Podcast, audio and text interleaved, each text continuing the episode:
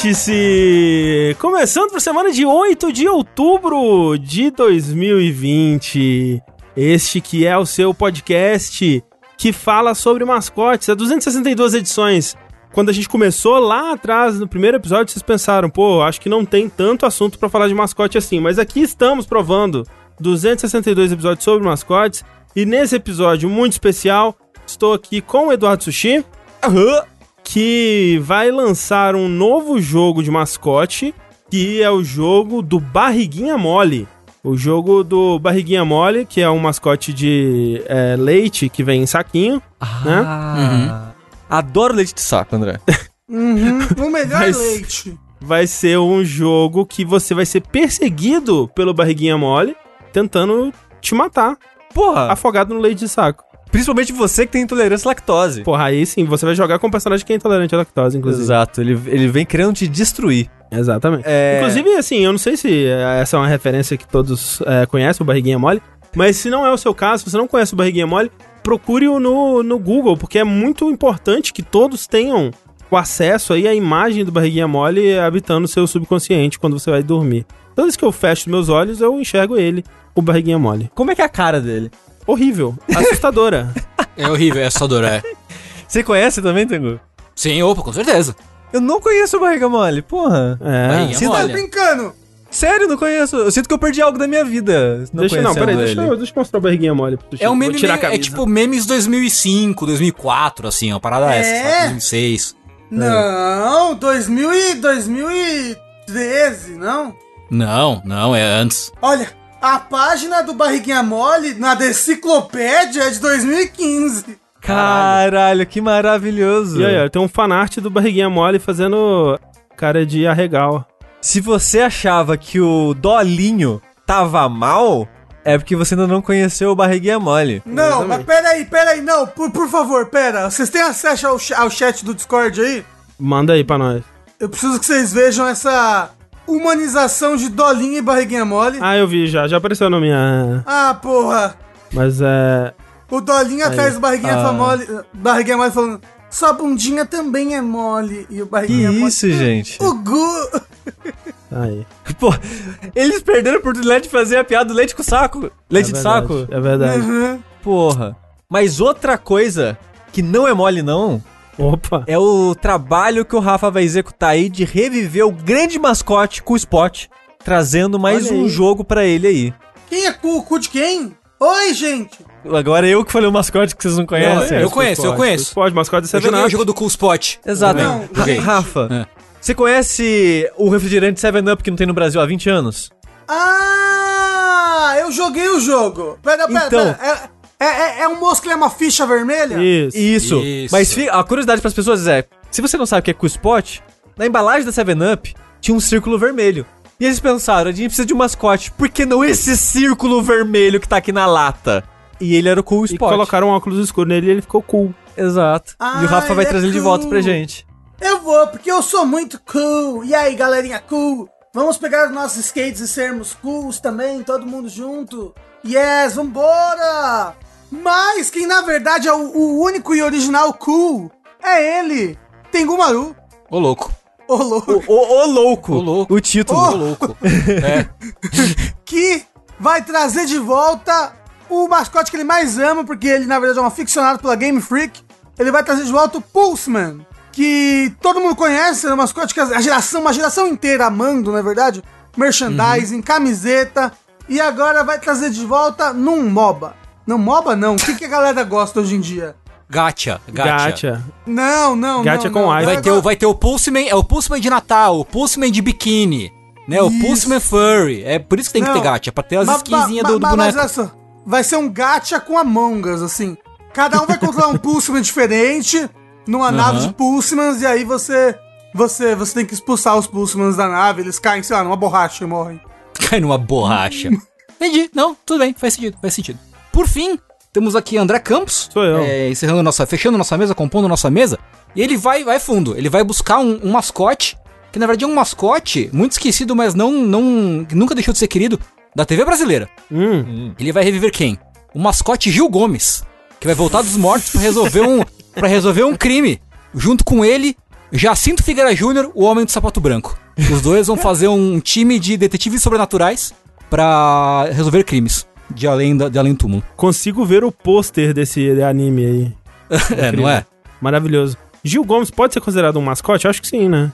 Ele era um leão, não era? Ele é pitoresco bastante É, pra ser considerado um mascote, eu acho, O assim. que define um mascote é um, é um ser com características marcantes, uma personalidade pitoresca, né? Baixinho.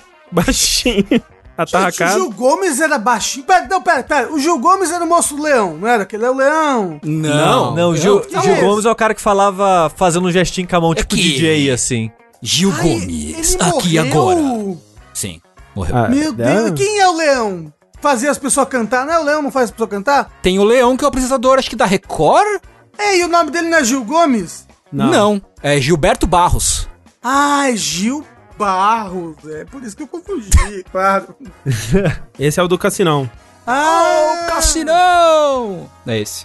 E as baladas vão acontecer aqui nesse podcast, que é o Vértice. Um vértice de número paro, que indica que nós estamos aqui para comentar sobre o que nós temos jogado aí durante as últimas semanas. Vamos falar hoje de Crash, vamos falar de Genshin Impact, vamos falar de Mafia, vamos falar de Star Wars, vamos falar de muitas coisas, muita, muitas coisas maravilhosas que nós jogamos aí, outras coisas não tão maravilhosas assim. Mas é sempre bom lembrar, antes da gente começar, algumas coisas, na verdade, né? Nós sempre temos aqui alguns recadinhos é, recorrentes. O primeiro deles é que você pode procurar no, no seu aplicativo de podcast favorito aí, seja no Spotify, seja no iTunes Podcast, seja no Pocket Cast da vida, procura lá por jogabilidade. Você vai achar não só o Vértice, mas todos os podcasts da casa que nós produzimos. E para você que está ouvindo a versão editada desse podcast que sai no feed, saiba que ele foi gravado ao vivo. O Vértice é sempre gravado ao vivo, algumas vezes na quarta, algumas vezes na quinta. Quando sai na quinta, é errado. Quando a gente grava na quinta, é errado. A gente tá tentando consertar isso, mas é difícil. De qualquer forma, todos os dias nós temos lives na twitch.tv jogabilidade. Você pode vir acompanhar esses momentos de alegria e brincadeiras a mil que acontecem lá, twitch.tv barra jogabilidade. O outro lembrete que a gente tem que fazer é que tudo que a gente faz aqui, já há cinco anos praticamente, acontece graças a pessoas como você, que vai lá mês após mês nas nossas campanhas do Patreon, do Padrim, do PicPay, com o seu sub na Twitch e contribuem para que isso daqui aconteça, né? Pessoas como, por exemplo, o Guilherme Vensky. O Armando Ribeiro. O Franco Carbonaro. E o Rodolfo Almeida. Pessoas como essas e tantas outras que estão aqui sempre conosco, permitindo que a gente continue a, a viver jogando, falando, pensando sobre videogames e outras coisas adjacentes aí. É, muito obrigado, inclusive, é sempre bom ressaltar que o, o Jogabilidade está chegando. Isso é verdade. Ô, louco. É, eu vi coisas legais que vão acontecer nisso daí. Então, coisas estão sendo preparadas. Tenho medo delas já, um pouco aí. Uhum. Mas vai rolar, vai ser legal. Vai ser um pouco diferente, né? Dadas as circunstâncias, mas vai ser legal. Como diz o ditado cunhado pelo, pelo meu querido Arthur Zeferino, o Homem Barato, em breve coisas. Em breve coisas, exatamente. E, né, a nossa oportunidade aí de agradecer e celebrar essa campanha tão bem sucedida que nós começamos lá em 2015. Parece outra era da humanidade, praticamente. E era mesmo. Realmente era. E era mesmo. E era mesmo. parece. Então, dito tudo isso, vamos falar sobre videogames? Ah, Yay. não sei não. Ah, não, né? Não, não quero não. Vamos encerrar então. Tchau. Yeah.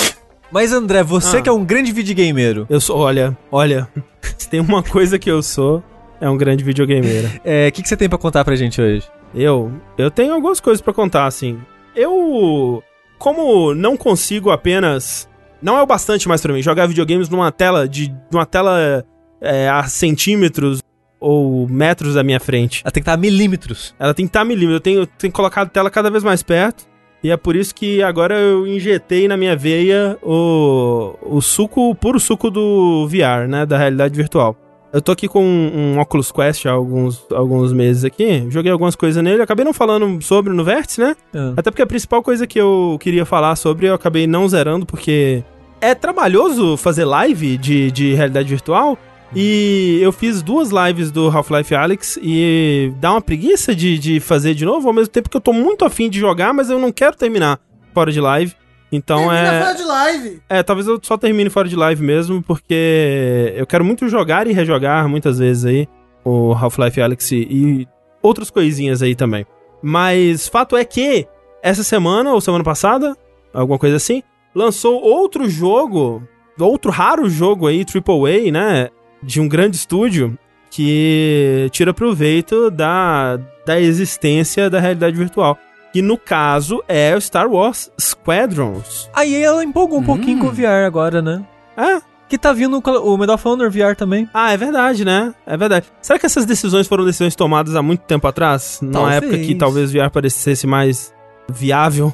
Ah, Eu acho que não tanto, porque essa decisão teria que ter sido feita, sei lá, quatro anos atrás. É. E eu acho que esses jogos não ficaram quatro anos no Eu acho que não, é, eu acho que não. Principalmente o Medal of Honor, né? Que ainda nem saiu. É, mas olha só, são. Eu não sei o Medal of Honor, eu acho, eu, eu chutaria que é o caso dele também. Mas o Star Wars Squadrons, ele não é um jogo super ultra AAA, né? Ele não foi lançado full price, ele foi lançado a 40. E ele é um jogo de investimento menor, né? E dá pra você ver, assim, no, no conteúdo dele que ele é mais simples. Ele é um jogo que ele não tem é, loot box ou microtransação, ele não vai ter DLC. Ele tem dois modos, né? Que é um modo história e um modo de combates multiplayer aí. Pra quem não, não tá ligado, Star Wars Squadrons ele vem, na verdade, resgatando uma, uma, uma linhagem de jogos aí que vem lá desde quando a LucasArts fazia seus jogos de Star Wars, né? Jogos como o X-Wing vs TIE Fighter, né? E outros aí. Mas acho que o mais famoso foi o X-Wing vs TIE Fighter. Que são jogos de combate é, espacial dentro do universo de Star Wars, onde você né, tinha várias naves da- dos filmes do universo pra, pra pilotar e dava piu-piu-piu é, no amiguinho ali. E, no, E tontura. No meio espaço. Aí girava em 360 graus, era uma loucura. É, esses jogos eu nunca joguei. Na verdade, sim, eu devo ter jogado demo deles, assim, e não entendi muito bem. Na época, eu devia ser muito novo. E quando depois eu descobri que eram jogos muito queridos, né? Eu sempre fiquei muito intrigado do porquê, assim. Primeiro porque eu gosto muito de tudo que a LucasArts fez, inclusive os jogos de Star Wars que ela fez nessa época. Muitos deles eu, eu gosto bastante, como os Dark Forces, né? Depois o, foi virar depois os é, Jedi Academy, Jedi Esses que são os Outcast planos de. Doom.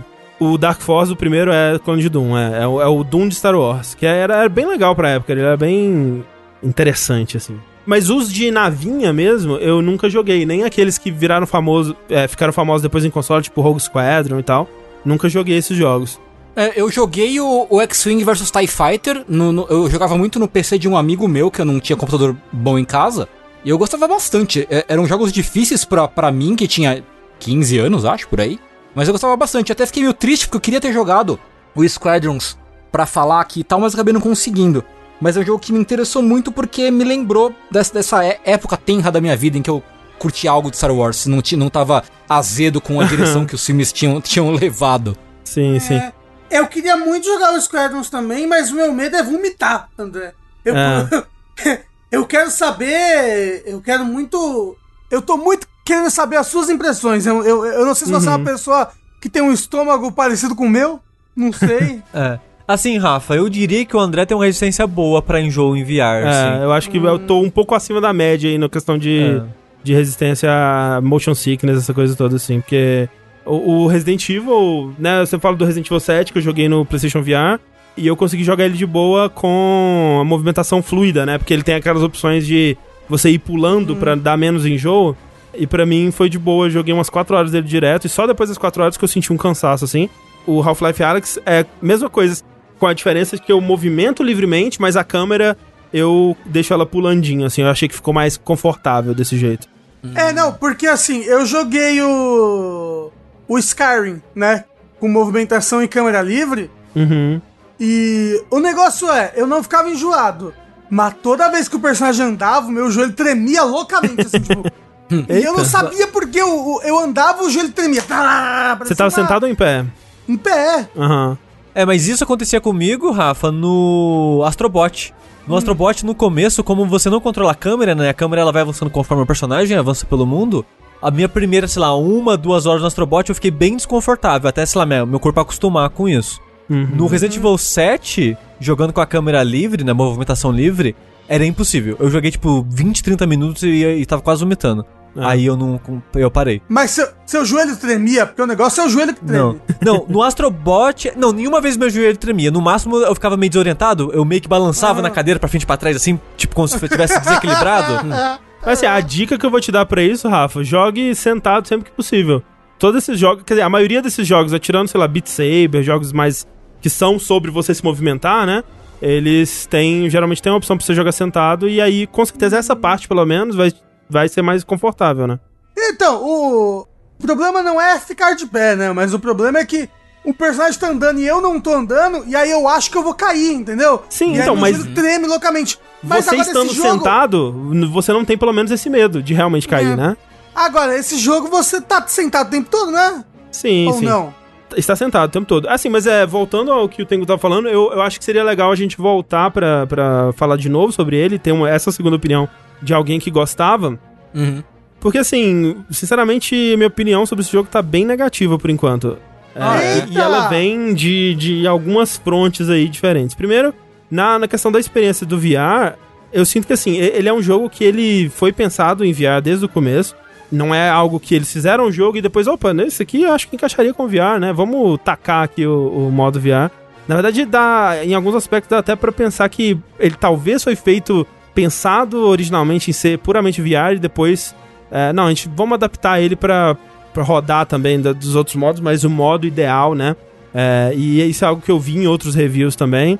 É realmente você jogar ele na, na experiência é, VR, se possível. Tem como jogar no VR e com rotas? Tem. Só que, dito isso, né? O fato de que ele foi pensado com VR não foi algo que foi adicionado de última hora. Ele tem algumas coisas muito limitadas em relação à, à experiência dele em realidade virtual. Que começa no começo, assim, né? Que é algo que é, é relativamente comum em, em muitos desses jogos. E eu, sei lá, eu gostaria que não fosse. Porque quando você põe lá, você, porra, preparou, né? Seu momento ali, limpou, separou o ambiente, assim, pra você entrar em VR. E aí, especialmente no, no, no Oculus Quest, né? Que é, um, é um, um saco você jogar jogos que não são do Quest, né? Porque você tem que plugar o cabo no Quest pra ligar no computador, né? Você tem que ligar, usar pelo Oculus Link, porque esse jogo, os jogos mais pesados, eles não rodam no Quest, né? Então você tem que plugar o Quest no seu computador pro seu computador renderizar o jogo e o vídeo ser mandado pro seu Quest. Então é, é, é um, é um saco porque você tem a interface do Oculus Quest, que você, você põe ele na cabeça ele tá lá, né? O Oculus Quest, pra quem não sabe, é um, um, um óculos de realidade virtual que não precisa de computador, né? Você pode jogar ele na rua, tipo aquele Louco. filme lá, como é que chama aquele filme? É, Red Player One, né? Ah, Isso. É, se você quiser. Mas ele só roda jogos mais fraquinhos, né? Porque ele tem meio que um processador de tipo de celular, sabe? Aqueles Snapdragon da vida e tal. Então, os jogos mais pesados como Half-Life Alyx, como o Star Wars Squadrons e tal, eles não rodam. Então, você tem que fazer ou pelo Oculus Link, ou como o, Bru- o Breno falou ali, pelo Virtual Desktop, que aí é, o, nossa, é outra jornada que eu acabei fazendo pra testar, que você tem que registrar uma conta de desenvolvedor na Oculus, aí você tem que comprar esse Virtual Desktop, aí você tem que ir num site que é o, o SideQuest, que ele baixa aplicativos homebrew ilegais, assim, entre aspas, né, e dentre piratarias e outras coisas, pro seu Oculus Quest, que você tem que pegar uma atualização alternativa que a Oculus não permitiu, porque é de ser oficializada, mas você baixa essa atualização e aí você consegue jogar o- os jogos no- do PC via Wi-Fi no seu, no seu headset. Só que nunca funcionou muito bem pra mim, não sei se é o Wi-Fi daqui que ele é meio instável, fica sempre perdendo uns frames, eu não, não gosto da experiência. Dá um pequeno lagzinho também, então eu não gosto. Então eu gosto de. Eu prefiro plugar no cabo mesmo. Mas aí você tem, você coloca o óculos, você tem a interface do, do Quest, né? Aí dentro do Quest você tem que falar, "Ah, eu quero ligar o Oculus Link. Aí você liga o Oculus Link e ele te manda pra interface do Oculus a loja da. é o óculos, como é que chama? Óculos, ó, do Oculus Rift, né? Que é o, o, o aplicativo do, do computador. Aí é outra interface. Aí dentro do aplicativo do, do computador, se você quiser jogar seus jogos da Steam, você tem que abrir o Steam VR. Então você tá, tipo Inception, você tá indo várias camadas assim. E de repente uma dessas camadas ela dá algum erro qualquer, sei lá, precisa atualizar o jogo. Não aparece no seu óculos, aparece na tela do seu computador. Então você tem que tirar o óculos. E, tipo, você fica lá, porra, passaram 30 segundos e não aconteceu nada, né? Deve ter acontecido algum erro. Você tem que tirar a parada, ver o que aconteceu. É um saco, assim, é, é bem desgraçado o processo. André, O druida bicheiro, ele perguntou ali, por que, que o VR não popularizou se é tão prático? Não é? né? Essa é uma excelente e é muito pergunta. louco, porque quando anunciaram esse Quest, até antes do André me falar isso, eu achava que o Quest era só plugou e ligou, sabe? Então, pra jogos mais leves, tipo Beat Saber, tipo Tetris Effect, tipo...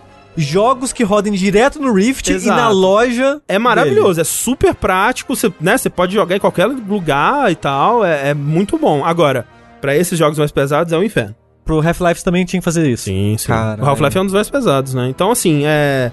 Você separou, né, esse momento todo aí, você fez toda essa coisa, você entrou no, no jogo. E uma das coisas que o, o, é, Star Wars Squadrons faz, que eu não gosto, e isso não é exclusividade dele, mas todos os vídeos são uma telinha na sua frente, sabe? Eles não são imersivos, eles não são 360, né? Que bosta, hein? É horrível. Então, é, deu uma cutscene, você tá vendo uma telinha pequenininha ali, sabe? É, é muito, muito bosta isso.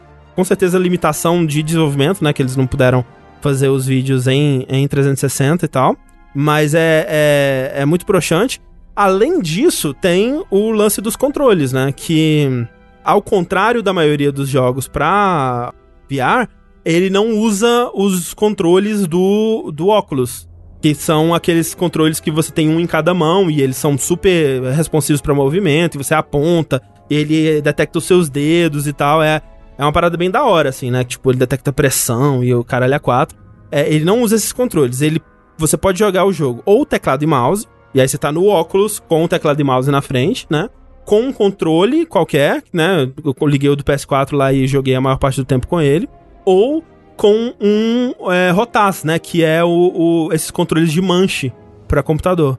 Que são caríssimos aí e eu até considerei comprar um quando eu empolguei com o Flight Simulator e vi que o Squadron estava vindo. Mas é muito caro, cara. É muito absurdamente caro. E eu sei que eu não ia jogar tanto assim, não ia valer a pena a compra. Mas eu achei que uma das coisas mais legais ia ser eu poder ver a interface ali com o É, meu então, VR, sabe? eu também, eu Encostar também. nas coisas, puxar alavanca. Não tem nada disso, Porra, absolutamente nada disso. É horrível. Essa parte eu fiquei bem decepcionado, especialmente porque assim, qual que é a vantagem de você estar jogando esse jogo no VR? É o fato de que você tá, já que é um jogo que você tá preso num cockpit, você tá tendo a mesma visão que você teria numa tela de, de monitor, né? A vantagem é que você pode mexer a cabeça, né? Então você pode olhar pra. Tipo, passou uma, uma um TIE Fighter em cima de você, é, você pode, né, continuar perseguindo ele com o olhar pra ver onde ele tá vindo. Normalmente, se você tá vendo só aqui, né, e, e no caso da X-Wing, principalmente que ela é vidro, né, por cima e dos lados, assim, então você consegue olhar pra cima, continuar acompanhando uma nave inimiga que passou por você, é muito mais fácil, né, enquanto você tá, tá perseguindo os inimigos. Mas isso, por exemplo, num é, Eve Valkyrie, por exemplo, que é um dos primeiros jogos de VR que, que tentaram fazer essa experiência do, do combate espacial, era legal lá porque você mirava com o seu olhar. É como o, Hum. Resident Evil 7, por exemplo, né? Que é- tem jogos que fazem isso com al- de algumas alternativas diferentes. No Resident Evil 7, pra onde você olha é a sua mira. Isso é muito legal, funciona muito bem. Outros jogos que tentam ser mais realísticos e usar os controles do- da parada, como Half-Life Alyx, aí ele usa o fato de que é super preciso aquele controle pra realmente você mira e você realmente consegue sentir que o seu, a, sua, a sua pistolinha na tela ali, ela tá realmente apontando pra onde você aponta o seu o seu controle. É, tipo, tipo o Super Hot, né? Tipo, Super hot, exato. você segura, roda, a pistola Exato, assim, exato. é super preciso. É, eu, eu acho que os jogos, eles provavelmente têm algum auxílio na, na mira e tal, mas todos os jogos de tiro em primeira pessoa que eu joguei em VR, normalmente é bem intuitivo de você Exato, atirar, exato. e você normalmente consegue acertar o que você tá pensando em acertar. Isso. Então seria muito legal se, por exemplo, tem, né, no, um- um- na- nas naves principais, as que você começa principalmente, é, elas têm dois modos de tiro, né? Tem o, o, o tirinho piu-piu-piu, laserzinho vermelho do Star Wars clássico, que é tipo como se fosse uma metralhadora, né? Que você mira e atira. E tem o míssil, né? Que ele é teleguiado. Então você tem um inimigo na sua visão por um tempo, vai diminuindo um quadradinho, quando o quadradinho diminui, pisca em verde, você sabe que tá travado, você atira e o míssil segue. Seria muito legal se, por exemplo, passou uma TIE Fighter, você tá olhando pra ela, você tá conseguindo manter ela na sua visão, esse quadradinho ele vai ainda travando e, e a mira e você atira. Só que isso não acontece, porque toda a mira do jogo é pelo analógico do controle. Então, no fim das contas, o fato de que você pode olhar em volta do cockpit, na nave, não adianta de nada no- na jogabilidade, porque você tá controlando como se fosse um videogame, né? Um console normal, com os dois analógicos ali e botões. Então isso é muito decepcionante, porque eu, eu me sentia mais frustrado do que qualquer coisa tentando é, manter os inimigos na minha mira, né? Por isso que eu digo que, apesar dele ter sido feito com VR é, pensado desde o começo, ele não parece que usa o VR pra muita coisa, além de tipo, pô, caralho, eu tô dentro de uma. de uma X-Wing, eu tô dentro de uma TIE Fighter e tal. Uma coisa que eu tô vendo no vídeo que eu tô achando bem decepcionante é o fato de que eu tô dentro de uma nave. Teoricamente, eu não preciso mais de interface, né? Porque a interface já tem a nave ali na minha. Né? A Sim, nave já sim. tem a interface ali na Aham, minha frente, aham. né? Sim. Eu não precisaria desse negocinho mostrando coisas, sabe? Isso você pode desativar tudo. Isso é algo que ele até te. Quando você vai começar o jogo, ele pergunta: você quer ler os instrumentos da sua nave ou você quer ter ajuda de, de interface também? Então Ah, ele. devia ter só instrumento. Ah, sim, você Ajuda, pode. Você pode pode, jogar sim, se você quiser. Cadê o Elite Gamer dentro de você? Ah, aí você Ah, escolhe sim. essa opção lá, tá tudo certo. Ah, tá. Então menos mal. Porque, porra, é uma oportunidade bacana de você usar várias interfaces de naves diferentes. Pois é. O, a, a Blima disse, mas é, é, dessa forma é mais realista, não? Assim, mais realista se você for considerar que você tá controlando a, a- o manche pelo, pelo analógico, né? Talvez o manche pudesse estar mapeado à sua cabeça. Não sei. ou, ou- ou sei lá, Star Wars é. Não, acho que, acho Fantasia, que ainda assim né? não faria muito sentido.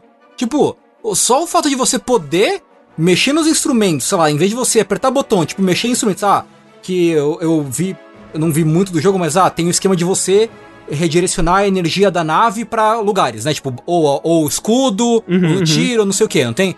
Só o fato de você poder, pelo painel da nave, tipo, você apertar um botãozinho assim, né? Fazer um movimento com a mão. Pra você poder mudar onde vai a, a força, pô, já seria mó legal, sabe? Sim, sim, é. Já, Seria- já resolveria bo- boa parte do problema, assim. Sim, eu, eu, eu gostaria de poder usar os controles pra, né, mexer na nave. Tipo, quando, quando você vai começar a, a campanha pra valer mesmo, depois do, do, do prólogo, você tem um momento ali onde você vai escolher a, a, a X-Wing pela primeira vez, e aí tem toda uma sequência de é, ajuste da nave ainda no hangar ali, onde mostra o personagem, né, clicando os botõezinhos e fazendo as coisinhas tudo ali tal, uma sequência de, de preparo pra decolagem, sabe? que talvez em algum momento eles queriam fazer isso tudo ser realmente parte do gameplay, mas que é só uma cutscene, né? Então é, é decepcionante nisso também. Isso era a parte, uma das partes mais legais de jogar Steel Battalion.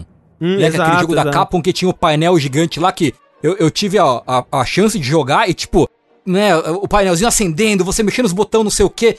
Era, era muito da hora aquilo. E você Não, não, é. poder fazer isso é, parece muito chato, muito sem graça. Essa parte tátil, pra mim, por mais que a gente ainda não tenha chegado no, numa tecnologia eh, disponível que onde o mundo ele, ele faça o feedback de força em cima do jogador, né?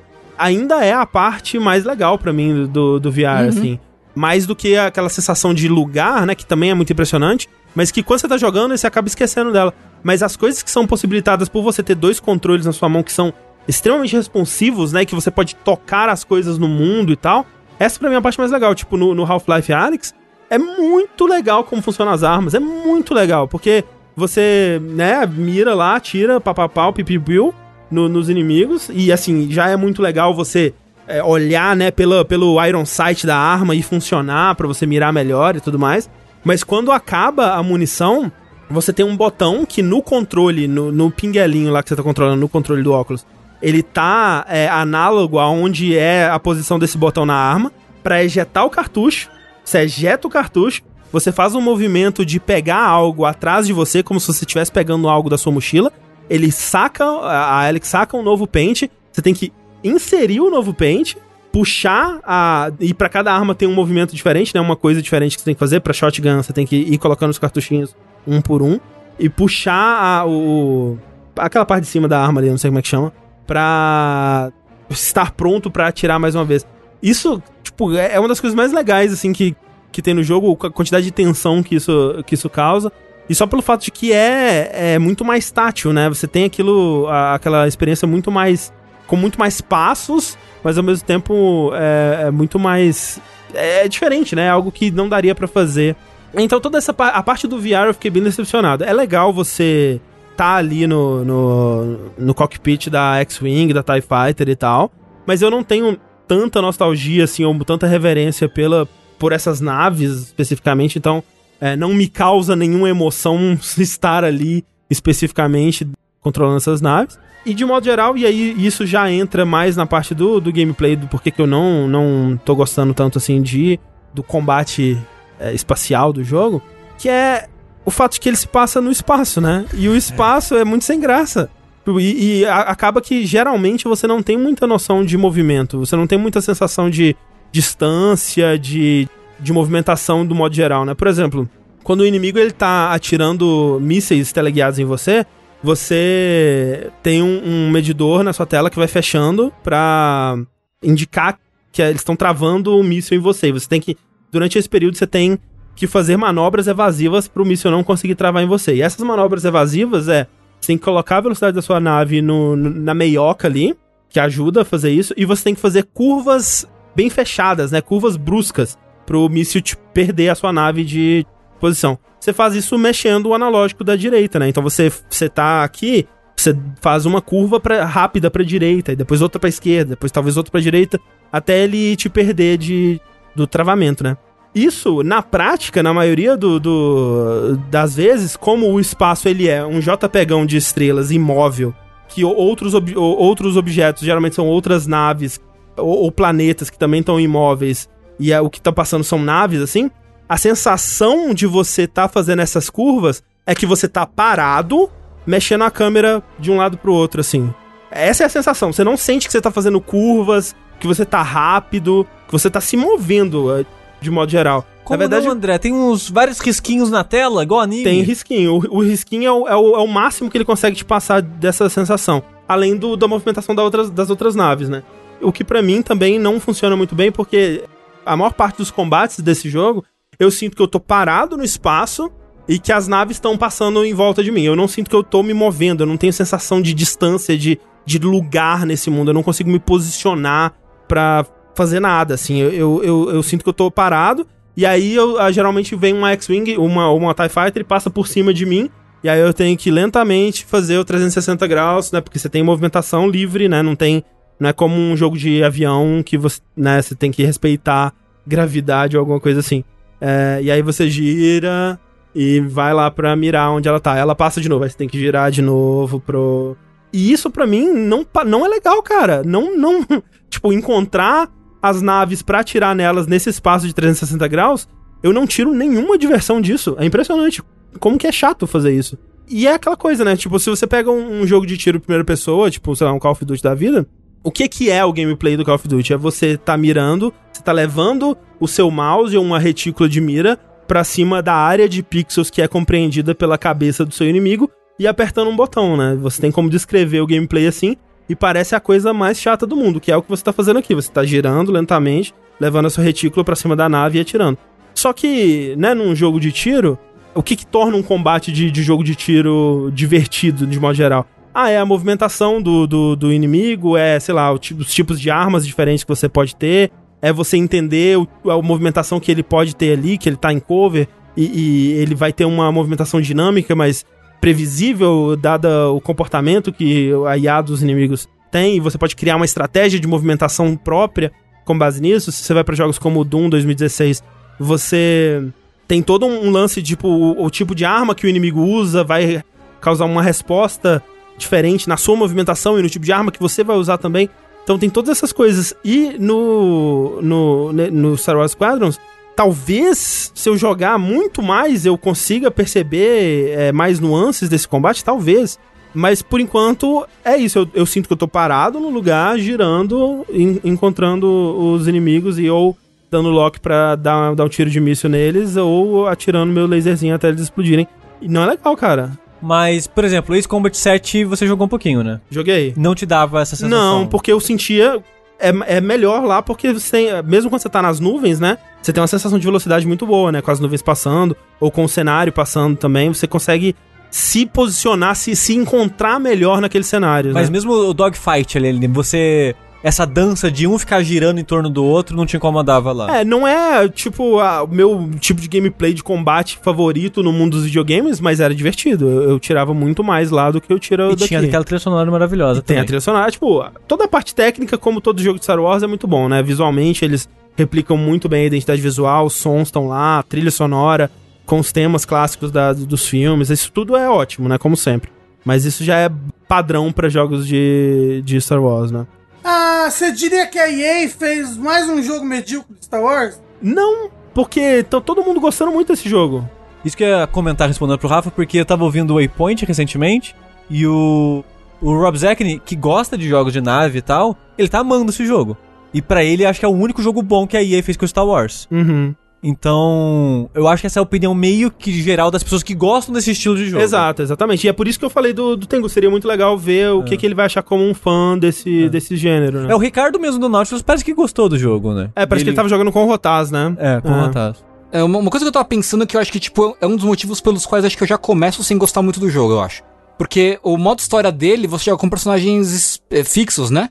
Sim, você, joga, você, você meio que cria um personagem da, da rebelião, um personagem do Império. Uhum. Mas é aquela coisa também, você não tá realmente criando, você tá escolhendo um rosto e uma cor de cabelo. É, Porque um- um- uma das coisas que eu me lembro de eu gostar muito do jogo, e que era um dos motivos que te motivava a você querer jogar bem, é porque, tipo, naquela época, né, nesses jogos, como é que você fazia? Você ia fazer uma campanha e você tinha o seu boneco.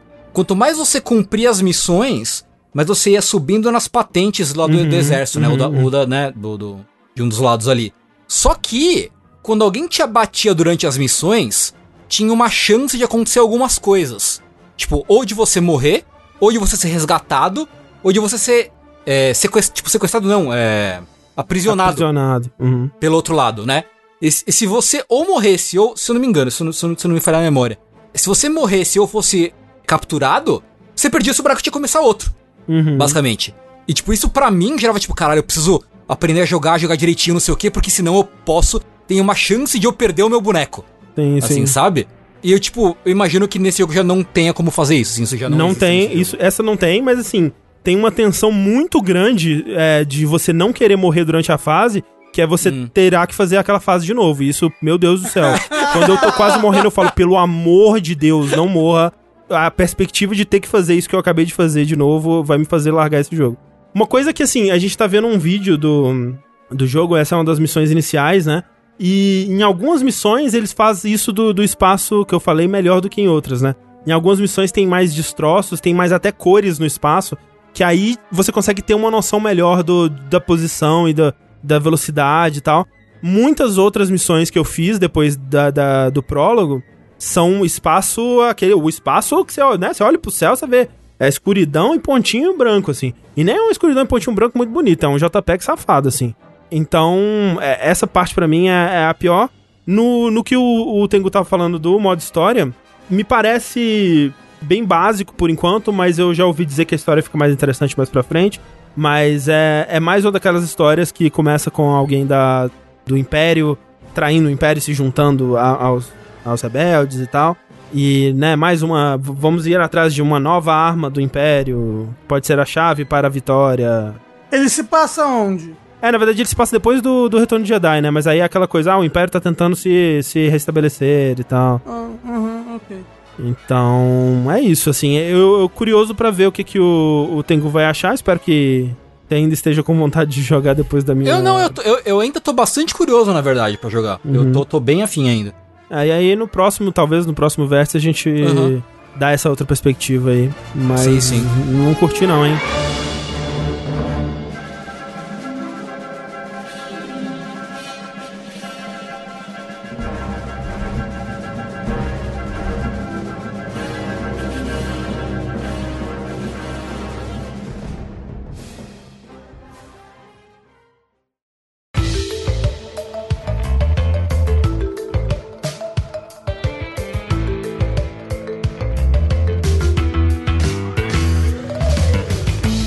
André, lugar nevado com espaço, os dois 80 km por hora. Ah, eu acho que eu prefiro. É, lugar nevado, né? Não, mas gente, lugar nevado só no DLC. Nunca, nu- nunca tem antes do DLC. Só no É DLC. verdade, é verdade. Ou no, no terceiro jogo da franquia. É, quem dera o Crash 4 fosse assim. Opa. Então acho que é uma boa aí, ó. Você acha que é uma boa? Então É. vamos lá, então. Um joguinho que saiu, então, recentemente, há uma semana, eu acho, da nossa gravação, foi Crash 4. O quarto jogo lançado na Até que história do personagem. Até que enfim, né? Depois dos três ali nossa. do PS1. Já era tempo, né, gente? É verdade. Exatamente. Ah? Hã? Crash 4, depois do remake do 1, do 2 e do 3. O subtítulo de It's About Time, né? Que já, já era a hora. E é sobre viagem no tempo, então fizeram todas essas brincadeirinhas aí. Mas faz um certo sentido o número 4, por causa do estilo do jogo, né? Ele é muito mais próximo dos três primeiros do que as- os que tiveram pra PS2 pra frente foram dos três primeiros. É, mais ou menos, né? O, o primeiro do PS2 é muito Crash 3. Sim, muito, sim. sem tirar nem pôr. Só que pior. É, só que pior. Esse Crash 4, ele vem de um mundo onde saiu o Insane Trilogy e ele, assim, né? É basicamente É é, um isso, mundo isso. que, que existe É. o Insane Trilogy e ele. E- exatamente. E com diálogos engraçadinhos fazendo piadas como se nada tivesse acontecido antes. Uhum. Uhum. Mas eu queria comentar que quem fez o, o, o Crash 4 agora foi o Toys for Bob, né? Uhum. Que foi o mesmo que fez o Spyro, né? Recentemente. Então, foi ele que fez o remake da trilogia do Spyro. E é curioso porque eu conhecia ele disso. Só do, da trilogia do Spyro. Eu, queria, eu fui ver, tipo, o que, que esse pessoal já fez? Ah, eu sou de velho. É um estúdio muito velho que o primeiro jogo deles foi Pandemonium, de PS1. Nossa senhora, eu gostava de Pandemonium, hein? Deve É. ser bem ruim hoje em dia. Mas ele era bom na época, essa é a parada. Aí eu fui ver que é um estúdio com certo pedigree, porque a recepção do Crash 4 tá sendo ótima, né? Uhum. As pessoas que gostam de Crash têm gostado bastante do 4. Aí, eu queria ver o que o estúdio fez antes, pra ver se foi tipo uma, sei lá, uma coisa de sorte, ou se é um estúdio realmente que já era bom, a gente só não tava dando muita atenção pra ele. E eu acho que é o segundo caso, que é, é um estúdio bom que ou não tem muita oportunidade, ou a gente só não prestou atenção mesmo. Porque, por exemplo, é o estúdio que fez todos os jogos da série de Skylander. Sim, sim. é. Que, pra quem se dedicou a Skylanders, costumam falar que eram bons jogos. Sim, sim. Sim, inclusive tinha a- o mundo do Crash, né, no Skylanders, quando lançou o Crash no Skylanders.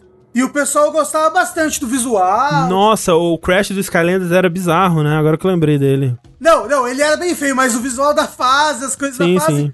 até me lembra um pouco. Não, não sei, hein? Não, não, acho que não. Acho que não. Será? É porque, é porque era meio cartoon também as coisas, e o visual era meio cartunesco da. É que assim, o é, 44 Marco falou, tinha o Spyro também. É engraçado isso, né? Porque Skylanders é de Spyro, né? É, o, é, o primeiro é Spyro Era, e era. Skylander. É, exatamente. E aí depois Isso. Skylanders ficou maior do que Spyro e ninguém mais lembrava, né? Isso. É, dito isso, o Spyro mais feio da história. Não, mentira. Não, o mais feio é aquele textudo.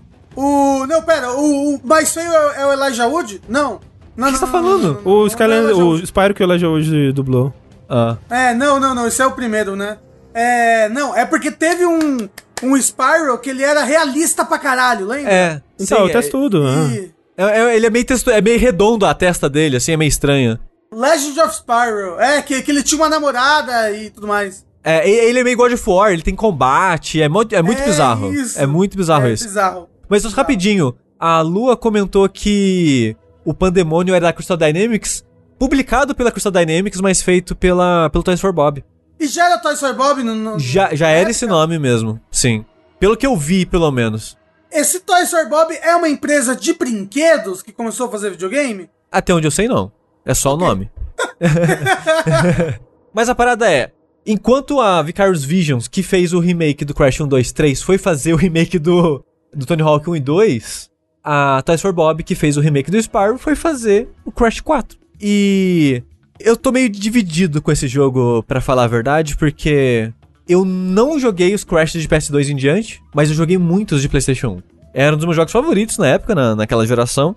E quando eu joguei o remake, eu já fui meio crítico do remake, porque é aquela parada, é um jogo tão familiar no- na, minha, na minha memória muscular, que colocarem ele física mais realista, por ele ser feito na Unreal, Pede pílula. E tipo, exato, a, a, ca- a caixa de colisão dele, por ser em formato de pílula, o personagem ele meio que escorregava pelo mundo, então não era tão responsivo quanto era antigamente. Então, tipo, eu falo que eu gosto do remake, mas eu não acho tão bom quanto os originais, por exemplo. E esse jogo, ele. Eu não acho que é um problema isso, mas é algo que eu tô com uma certa dificuldade. É o fio dele não é o mesmo. Nem do remake, nem dos jogos clássicos. Porque o remake ele tenta simular o jogo clássico, Sim. mas não consegue muito bem porque é difícil, né? Tá numa nova engine e tudo mais, então é difícil simular.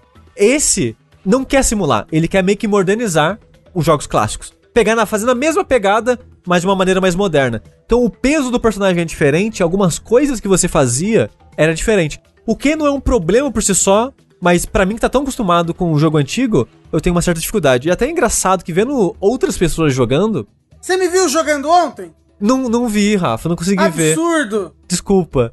Mas, tipo, porque, por exemplo, esse jogo, ele tem a parada de coletar as caixas, né? De quebrar as caixas, todas as caixas das fases pra você pegar a gema transparente e tal. E elas são muito bem escondidas nesse jogo. Até demais, eu diria, viu? É, pois é, até demais. Porque assim, saindo rapidinho, mas já voltando pro que eu tava falando, uma das coisas que eu gostava muito nos Crash clássico eram os segredos. Era coletar as caixas, que era um desafio divertido de se fazer nas fases, que era um desafio, mas não era nada muito absurdo. E de vez em quando tinha umas caixas mais escondidas, mas no geral era mais fácil de fazer. Era mais assim, tipo, tem um pedaço dessa fase que a fase ela divide em dois caminhos. Você vai ter que ir e voltar e ir pro segundo caminho, né? Ou tem caminhos opcionais que só libera se você chegar naquele ponto sem morrer. Ou caminhos opcionais que só libera se você pegou um, um coletável secreto de uma outra fase. Então, tipo, o desafio de pegar todas as caixas era mais isso. Era mais um desafio de plataforma. Com algumas caixas escondidas, escondidas mas era raro os casos. Nesse, toda fase tem caixas mega escondidas. Tipo, Não, eu acho que muito, todas. Muito, muito. É tipo, na primeira fase, você já consegue perder caixa pra caralho. Exato. já. Porque a E- primeira e fase. E a gema oculta, eu fiquei horas pra achar a gema oculta na primeira fase. Tipo, por exemplo, na primeira fase, que ela é meio que. meio que fazendo uma referência à primeira fase do Crash 2, que é o mesmo tipo de ambiente e o mesmo tipo de plataformas. Tem um, um- um obstáculo que você encontra, que é um dos primeiros, que é pra ensinar os- o, person- o jogador a pular no jogo, basicamente, que é uma pilastra tombada. Então é um pulo inconsequente, mas é só algo pra você pular e você acostumar com o pulo do jogo. Tem uma caixa escondida atrás de uma pilastra e você não vê Não que a vê. caixa tá lá. E eu tive que jogar umas fases umas três vezes até ver, tipo, um pedacinho, a pontinha da caixa aparecendo. Não, assim. tem umas caixas que você tem que pular pra, meio que pra fora da tela, né? Tipo, Exato. ela não tá aparecendo Não, na várias, câmera. va- várias. Um dos motivos que eu acho que isso é ruim, em certas instâncias, é porque eu sou muito compressionista. Sim. Eu quero pegar todas as caixas de todas as fases e o cara era quatro. Quero pegar todas as gemas. E ao invés de eu jogar muito mais fluidamente, tipo, nos outros Crashes tinham caixas ocultas, mas nada tão oculto assim. Nesse É. daí, você não sabe muito bem qual o limite das fases, né? Porque o Crash é um corredor, né? Normalmente. Sim. Nesse daí, tem várias vezes que você pode sair do corredor, que você pode pular num lugar nada a ver, bem oculto. Então, eu acabo jogando muito mais devagar do que eu jogava os Crashes antigamente. Sim. Então por isso que eu acho que é meio ruim essas caixas que são. É oculta demais, demais. E isso, pelo amor de Deus, sem falar das partes de grind. Que pegar a caixa nessa parte é um inferno, porque É. você não vê as caixas chegando. É tentativa e erro. É, você tem que meio que decorar assim e Ah, ficar quando morrendo o sete mil grinding vezes. que o Rafa fala é tipo aquelas. Tipo Sonic, né? Que fica. É uma barra que você vai deslizando por É. ela. Como é que é o nome desse negócio no Tony Hawk? É isso mesmo, é grind. É porque quando você falou grind, grinding, ah, eu tá pensei, tipo, ah, é RPG, você vai ter que voltar na Sim, fase. sim. não, é, várias vezes. é, é. Deslizamento. É. É, é você Faz vai. Você vai... de, você, de você deslizar no cano. É, exato. Exato. Rapidão, assim, eu, né, não sou fã de Crash, eu nunca, eu acho que eu nunca joguei um jogo do Crash do início ao fim, assim. Eu não tive o PlayStation 1, né, então eu não peguei a, a febre do Crash e quando eu tive meu PlayStation 2, eu sabia que os jogos do Crash do PlayStation 2 não eram super queridos, assim, né, tirando... Acho que a gente descobriu que aquele Crash of the Titans, o nosso chat inteiro amava aquele jogo por algum motivo, mas É. enfim. Não, gente, o único, o único Crash bom no- de- depois do 3 é o Twin Insanity, que é maravilhoso. Mas enfim, então eu nunca joguei esses jogos. E aí, assim, eu, eu joguei um pouquinho lá do, do remake, né? Mas não me pegou também, larguei. E aí, esse talvez seja, no momento, seja o Crash que eu mais joguei na minha vida, assim. E eu tenho algumas coisas a dizer. A primeira, for sobre isso que você tá falando do, do né? da- das caixas escondidas e tudo mais. É que eu comecei as duas primeiras, sei lá, três primeiras fases, eu comecei tentando pegar tudo, né? E eu rapidamente descobri que se eu tentar fazer isso, eu não vou gostar do jogo. E aí eu larguei de mão dessa ideia já. E assim, pra mim o jogo tá bem melhor agora.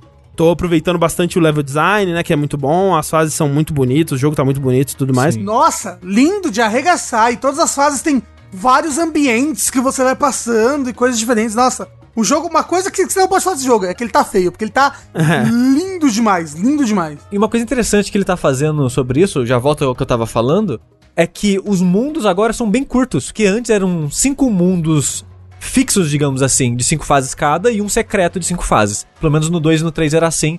E aqui ele quebra esse molde. Que agora tem vários mundos e cada um de três, quatro fases. Então, os mundos são menores, então você tem mais variedade de ambientação e varia demais, assim, é muito louco isso. E é muito incrível como não repete assets entre esses mundos Uhum. e é tudo muito detalhado, é tudo muito bonito. Isso, isso é muito impressionante. Vo- Você percebe que é um jogo de dinheiro ali, só, só pela, pelo modelo do cenário, sabe? Que eles são, eles são muito bem desenhados, assim, né? E todos muito diferentes, como falou o Sushi. Mas o que eu queria dizer era como as caixas são muito escondidas. No começo, eu sou muito completionista, igual o Rafa e o, e André começou sendo, porque Dá vontade, né? Ele te mostra o que você tem que pregar. Exato, e tal. esse- É, e você ganha, você ganha roupinhas lindas Quero que eu nunca vou usar porque eu não gosto de jogar com roupinha. É, com... A primeira vez. É, então, eu não gosto de jogar com roupinha a primeira vez que eu jogo Eu as também, eu coisas. também não, eu não tô usando roupinha. Eu só tô. A única vez que eu troquei de roupinha foi quando eu liberei o Crash Poligonal. Uhum. Tipo do Play 1. Aí eu troquei. Mas as outras roupas mais espalhafatosas, assim, até são bonitinhas e tal, mas eu, eu tenho também tenho esse problema de a primeira vez eu quero jogar com a roupa normal. Mas a parada é, eu queria pegar tudo. Então eu não conseguia avançar pro próximo mundo. Às vezes eu terminava as fases do mundo, só pra não enjoar das fases, e depois eu ia voltando nelas até pegar todas as gemas e fazer um pouquinho do speedrun. É, talvez eu faça isso, não sei ainda. É. Aí, só que as fases são muito longas. E cada vez mais longas. Fases com 400 caixas. E caralho, e pegar tudo é difícil. E aí você chega no final, você pegou 399. É, não, é sempre, exato, sempre sobra duas. E eu, caralho, onde estão essas duas? Aí o que, que eu fiz no começo, nos três primeiros mundos? Eu voltava 15 vezes nas fases. Uhum. Até eu, não, beleza, já fiz lá 15 vezes a fase, eu vou olhar no YouTube. Aham. Aí eu olhava no YouTube. E sempre que eu ia ver, todos os vídeos que eu vi no YouTube, sei lá, das três fases que eu vi, você via que era alguém muito acostumado com Crash, porque você via os vícios na maneira da pessoa jogar. Porque, por exemplo, no Crash 2, que é o que eu mais gosto, é o que eu mais joguei, a maneira mais rápida de você jogar é dar um dash e um pulo, dash e pulo, dash e pulo, dash e pulo. Você fica repetindo isso, que você meio que mantém o momento do dash durante o pulo. E você vai combando isso, você vai mais rápido. Nesse não. Nesse daí não. Não, porque quando você faz isso, o seu personagem ele trava no ar, Reseta, basicamente, é. e quebra o momento. Então, pra mim que tava com esse vício, eu já, beleza, eu não posso ficar dando dash e pulo. Aí eu descobri que é o quê? É dash e giradinha. Ah. Porque é- quando você dá a giradinha no final do dash, você mantém. Mas não pode ser a giradinha no começo do dash, tem que ser no final do dash. Hum. Então você tem que ah, se viciar em outra, em outra parada pra mover de maneira rápida. Então, tipo, é, é engraçado a maneira que ele mudou ah, de você jogar. Você não pode ter os mesmos vícios de antes. Então, pra mim, isso é, é meio que foi uma resistência no começo. Mas agora que eu tô acostumando que ele só quer que você jogue de maneira diferente, ele quer um, ele tá dando um ritmo diferente. Eu não tô dizendo que isso é, é algo ruim, é só algo que eu não tô acostumado ainda. E parcialmente por causa disso e parcialmente por causa da maneira que ele esconde muitas coisas, é o ritmo do jogo é bem diferente, é um jogo muito mais lento. E pra mim, Crash do, do PlayStation 1 era muito sobre ritmo e velocidade, sabe? Você não para, você sabe, você tá constantemente em movimento, tá constantemente indo. Algo meio como, sei lá, o Donkey Kong Country Tropical Freeze, Uhum. que ele meio que incentiva você tá constantemente em movimento. E é uma das coisas que eu, que eu mais gosto no, no Tropical Freeze é isso. Ele tem um flow, né? Tipo, Exato. O jogo tá sempre fluindo como um rio, na verdade, pra frente, assim. Nesse Crash, por exemplo, vários momentos eu paro e fico mexendo na câmera pra olhar ao redor, pra ver se eu acho. para ver se eu acho caixas. Porque você consegue mover a câmera. Não um 360, mas você consegue dar uma. Guinada pra câmera, na câmera em várias direções, que ajuda a achar Isso. caixas ocultas. E por causa disso, do, do ritmo e do que eu gostava nos jogos antigos, o que eu tenho mais gostado de fazer no jogo é o modo speedrun. O- Os Time Trials. Os time trials, exato. Porque ele é meio filho da puta por si só, porque você tem que terminar a fase inteira, do começo ao fim, sem checkpoint, rápido. Nossa. Mas é filho da puta porque as fases são muito longas, são mais longas que os jogos clássicos, e o jogo é difícil. Ele tá mais difícil que o É. jogo clássico. Ele não começa mais difícil que o jogo clássico, mas ele vai ficando mais rápido do que você espera. Ou, não só isso, ô Sushi, eu acho que ele começa numa dificuldade aí das fases da metade, que sai das fases da, pra frente da metade dos jogos clássicos, porque ele, ele se aproveita muito. Ou, a gente não vai botar vida nesse jogo, né? Coisa ultrapassada. E aí ele aproveita isso pra botar dificuldade já com todas as movimentações, porque você começa com quase todas as movimentações do, do Crash 3, né? Sim, só não corre e não tem a bazuca. É. Então, tipo, eu, eu acho que ele. Que esse é o Crash mais difícil de todos. É, assim. eu, eu senti isso também. Eu que não joguei os, os Crashes clássicos, a minha sensação é que tanto em dificuldade quanto até em, em design, em mecânicas e tudo, é que ele já começa supondo que você jogou os outros jogos, assim. E, e num sentido até de tipo, sei lá, as duas primeiras fases são fases normais, na terceira já tem a mecânica de mudar de dimensão. E aí, tipo, isso já adiciona uma outra camada. Acho que num jogo mais normal, você, sei lá, você passaria um mundo, né? Uma, sei lá, umas cinco fases, sei lá, com, com, com ele te apresentando o que, que é Crash normal, sabe? Não, a segunda fase ele já tem plataforma que fica piscando. É, e você exato. tem timing muito É. específico delas, né? Tipo, isso de forma alguma é uma, uma crítica, mas é algo que me parece muito que ele supõe que quem tá indo jogar esse jogo É. já jogou os outros jogos. É, eu também acho. E eu não acho necessariamente o problema, porque eu já joguei bastante nos Aham. outros jogos. E tem vida infinita, né? Não, eu não, eu não acho problema também. Eu só acho. Eu, eu só acho que justamente ele faz isso porque ele tem vida infinita, entendeu? Exato. Então ele, tipo, aproveita disso. Perguntar, é mais difícil que o Crash 1? É que o Crash 1 ele é difícil, um, por ter vida, outro por ter. O save, o save da época né, era, era muito mais escroto, o checkpoint não era tão frequente. Então, tipo, esse jogo ele tem pedaços de desafio mais difíceis, mas ele tem checkpoint mais frequente, ele tem vida infinita. Depois de você morrer, sei lá, oito vezes no mesmo lugar, você ganha uma máscara, igual começou a fazer no 2 e no 3. Então, tipo, ele tem mais auxílios. Porque ele, ele sabe que ele é mais difícil, então ele te dá mais auxílio. Então, ao mesmo tempo que ele é difícil, você vai conseguir passar, Uhum. sabe? Eu, eu sinto que eu sinto que mesmo que o André que nunca jogou, é um jogo difícil, mas tipo, va- vai à vontade, você Ah, tem seu sim, tempo, sabe? exato. Ele não te pune. Quando eu, quando eu desapeguei de querer pegar todas as paradas da fase, aí sim, porque pensar em, em- em voltar pra essas fases e passar elas no modo speedrun, por exemplo, não me parece legal, assim. Pra mim foi porque o que a- a- o modo time, time trial faz? Ele nesse é até legal porque ele muda a fase. Ah. Ele muda um pouco Ah, ele muda? É, ele, ele muda as caixas, no caso. Porque agora vai ter caixa de máscara onde não tinha máscara antes, agora vai ter caixa tipo explosiva onde não tinha antes. Ele muda um pouquinho o design através das caixas. E muitas caixas tem meio que um, um- uma parada que vai pausar o relógio do time trial por uns, uns segundos. Você quer otimizar o máximo possível a sua rota pra destruir essas caixas que param o tempo e não perder o tempo com as outras. Então ele tem uma outra, uma, uma outra filosofia por trás da fase que me lembra mais a filosofia antiga, que é vai, Uhum, só vai. E as fases, no geral, ela, se você tá indo certinho, ela é meio que programada pra tudo tá no, no timer exato pra você passar por lá. Então, é muito gostoso quando você tá otimizando a fase e você sente que você só tá fluindo por ela. Então, tipo, é meio frustrante porque você tem que, sei lá, fazer umas 10 vezes a fase pra você fazer isso. Mas quando eu conseguia, eu me divertia muito quando eu conseguia fazer isso. O problema é que esse jogo ele pega muito pesado na repetição. Porque, por exemplo, na- nas fases dos jogos clássicos, você tinha o cristal de quebrar todas as caixas, a gema, no caso, de quebrar todas as caixas, e o cristal, que era meio que a bandeira de, de terminar a fase, né? Era o, era o coletável que você tinha que pegar para contar que você terminou aquela fase de fato. E que nunca fez muito sentido, né? É, Porque, tipo, era algo que sempre tava óbvio no meio da fase, né? sim. E se, se não tivesse, vamos supor, ia ser uma bosta, porque você precisava daquela gema pra terminar a fase oficialmente. Senão Sim. a fase não valia de nada. Então, tipo, era- bem estranho o cristal. E tinha gemas coloridas de vez em quando também, né, Sushi? Que eram mais ocultas. Isso, mas os coletáveis era basicamente quebra todas as caixas e tem cinco gemas coloridas no jogo espalhado por aí. E era isso. E os, as fases secretas. Só que era a maneira que no 2, por exemplo, que era meu favorito, ele colocava essas coisas, e ele é meu favorito exatamente pela maneira que ele colocava, era espalhado pelas fases brincando com a sua curiosidade, instigando a sua curiosidade. Que às vezes era, nossa, tem uma plataforma curiosa naquele lugar lá, será que eu consigo alcançar aquela plataforma? E se você conseguisse, tinha de fato um teletransporte que te enviava pra uma fase nova. Ou um teletransporte que enviava pra um desafio secreto que te dava uma gema de uma cor específica.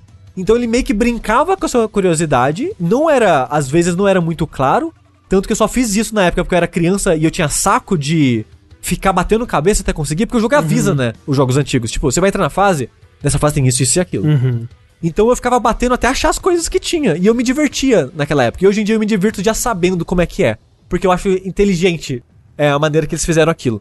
E aqui, além das quatro gemas coloridas, eles diminuíram as coloridas de 5 para 4. todas as fases têm 12 gemas transparentes. 12? 12. Porque o que acontece? Por quê? Quando você chega no meio do jogo, você descobre, o jogo libera, né, a fase, o modo invertido de todas as fases do jogo, Socorro. que é o jogo espelhado. É, não é de trás pra frente, né? A fase só é espelhada, né? Tudo que tava pra direita agora tá pra esquerda. É, a cor da fase é meio que no negativo, assim, com coisas de destaque numa cor mais sólida. Tipo, as caixas estão amarelo, as coisas que causam dano estão em vermelho e coisas do tipo. Não, e, e Sushi, eu acho que isso muda de fase pra fase também, hein? Eu joguei duas fases e tava igual nas duas fases. Porque eu lembro que eles mostraram que, que essas fases, é tipo, ou pelo menos cada mundo, cada mundo tinha artes diferentes pra É, essas o, o fases chat tá de fa- invertidas. o chat tá falando que é por mundo. Ah, ok. É que eu só joguei o primeiro mundo assim. Eu joguei as duas, prime as duas fases do primeiro mundo. E eu falei, ah, ok, é assim. E fui embora. Uhum. E não joguei mais as outras. É legal saber que muda isso. É, é tipo, por, por exemplo, eu lembro que tem um mundo em que as fases invertidas, tudo tá meio que debaixo d'água, é como se o mundo tivesse todo alagado. Eu, eu lembro que é bem, é bem diversificado, assim, cada fase. Não, é legal. É, é mais legal saber que é assim, porque, tipo, é um efeito legal, mas seria sem Se graça. fosse tudo assim, Se né? fosse É. tudo assim. Porque acontece? No primeiro mundo, então, é esse mundo meio que cor meio que invertida, digamos assim. É o cor sim, cor não. É. Só que tudo escuro. Você só vê em volta do Crash. Ah. Mas toda vez que você Nossa. gira, dá o ataque viradinha, você faz meio, que uma onda de luz que ilumina a fase. Então, conforme você vai girando, você vai acendendo a fase. E é um efeito muito legal, porque você faz isso sem perceber. Eu só fui perceber isso, sei lá, na segunda fase. Porque como tem caixa constantemente, você vai quebrando as caixas, você vai acendendo e você não percebe que você acende com a giradinha. Eu achava que eu acendia quebrando caixa, por exemplo. Ah.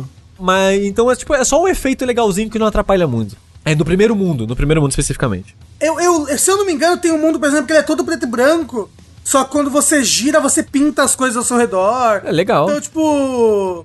Pelo menos é, é, rep- é- é repetitivo, porque você tá jogando a mesma fase, só que espelhada. Só que ele sempre tem esses efeitos visuais loucos, assim. É. Mas aí que eu tava falando dos coletáveis.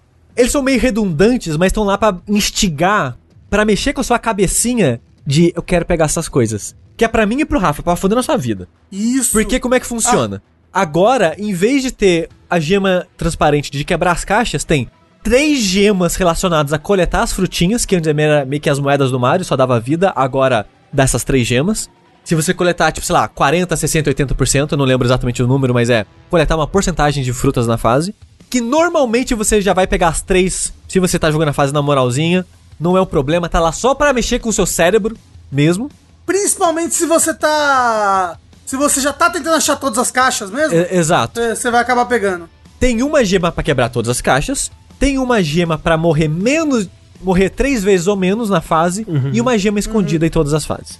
Então tem essas seis gemas. E nos primeiros mundos, quando você coletar as seis gemas, você ganha uma roupinha nova, ou pro Crash ou pra Coco, que é a irmã dele, que você também pode escolher jogar. Você pode escolher qualquer um dos dois em qualquer uma das fases.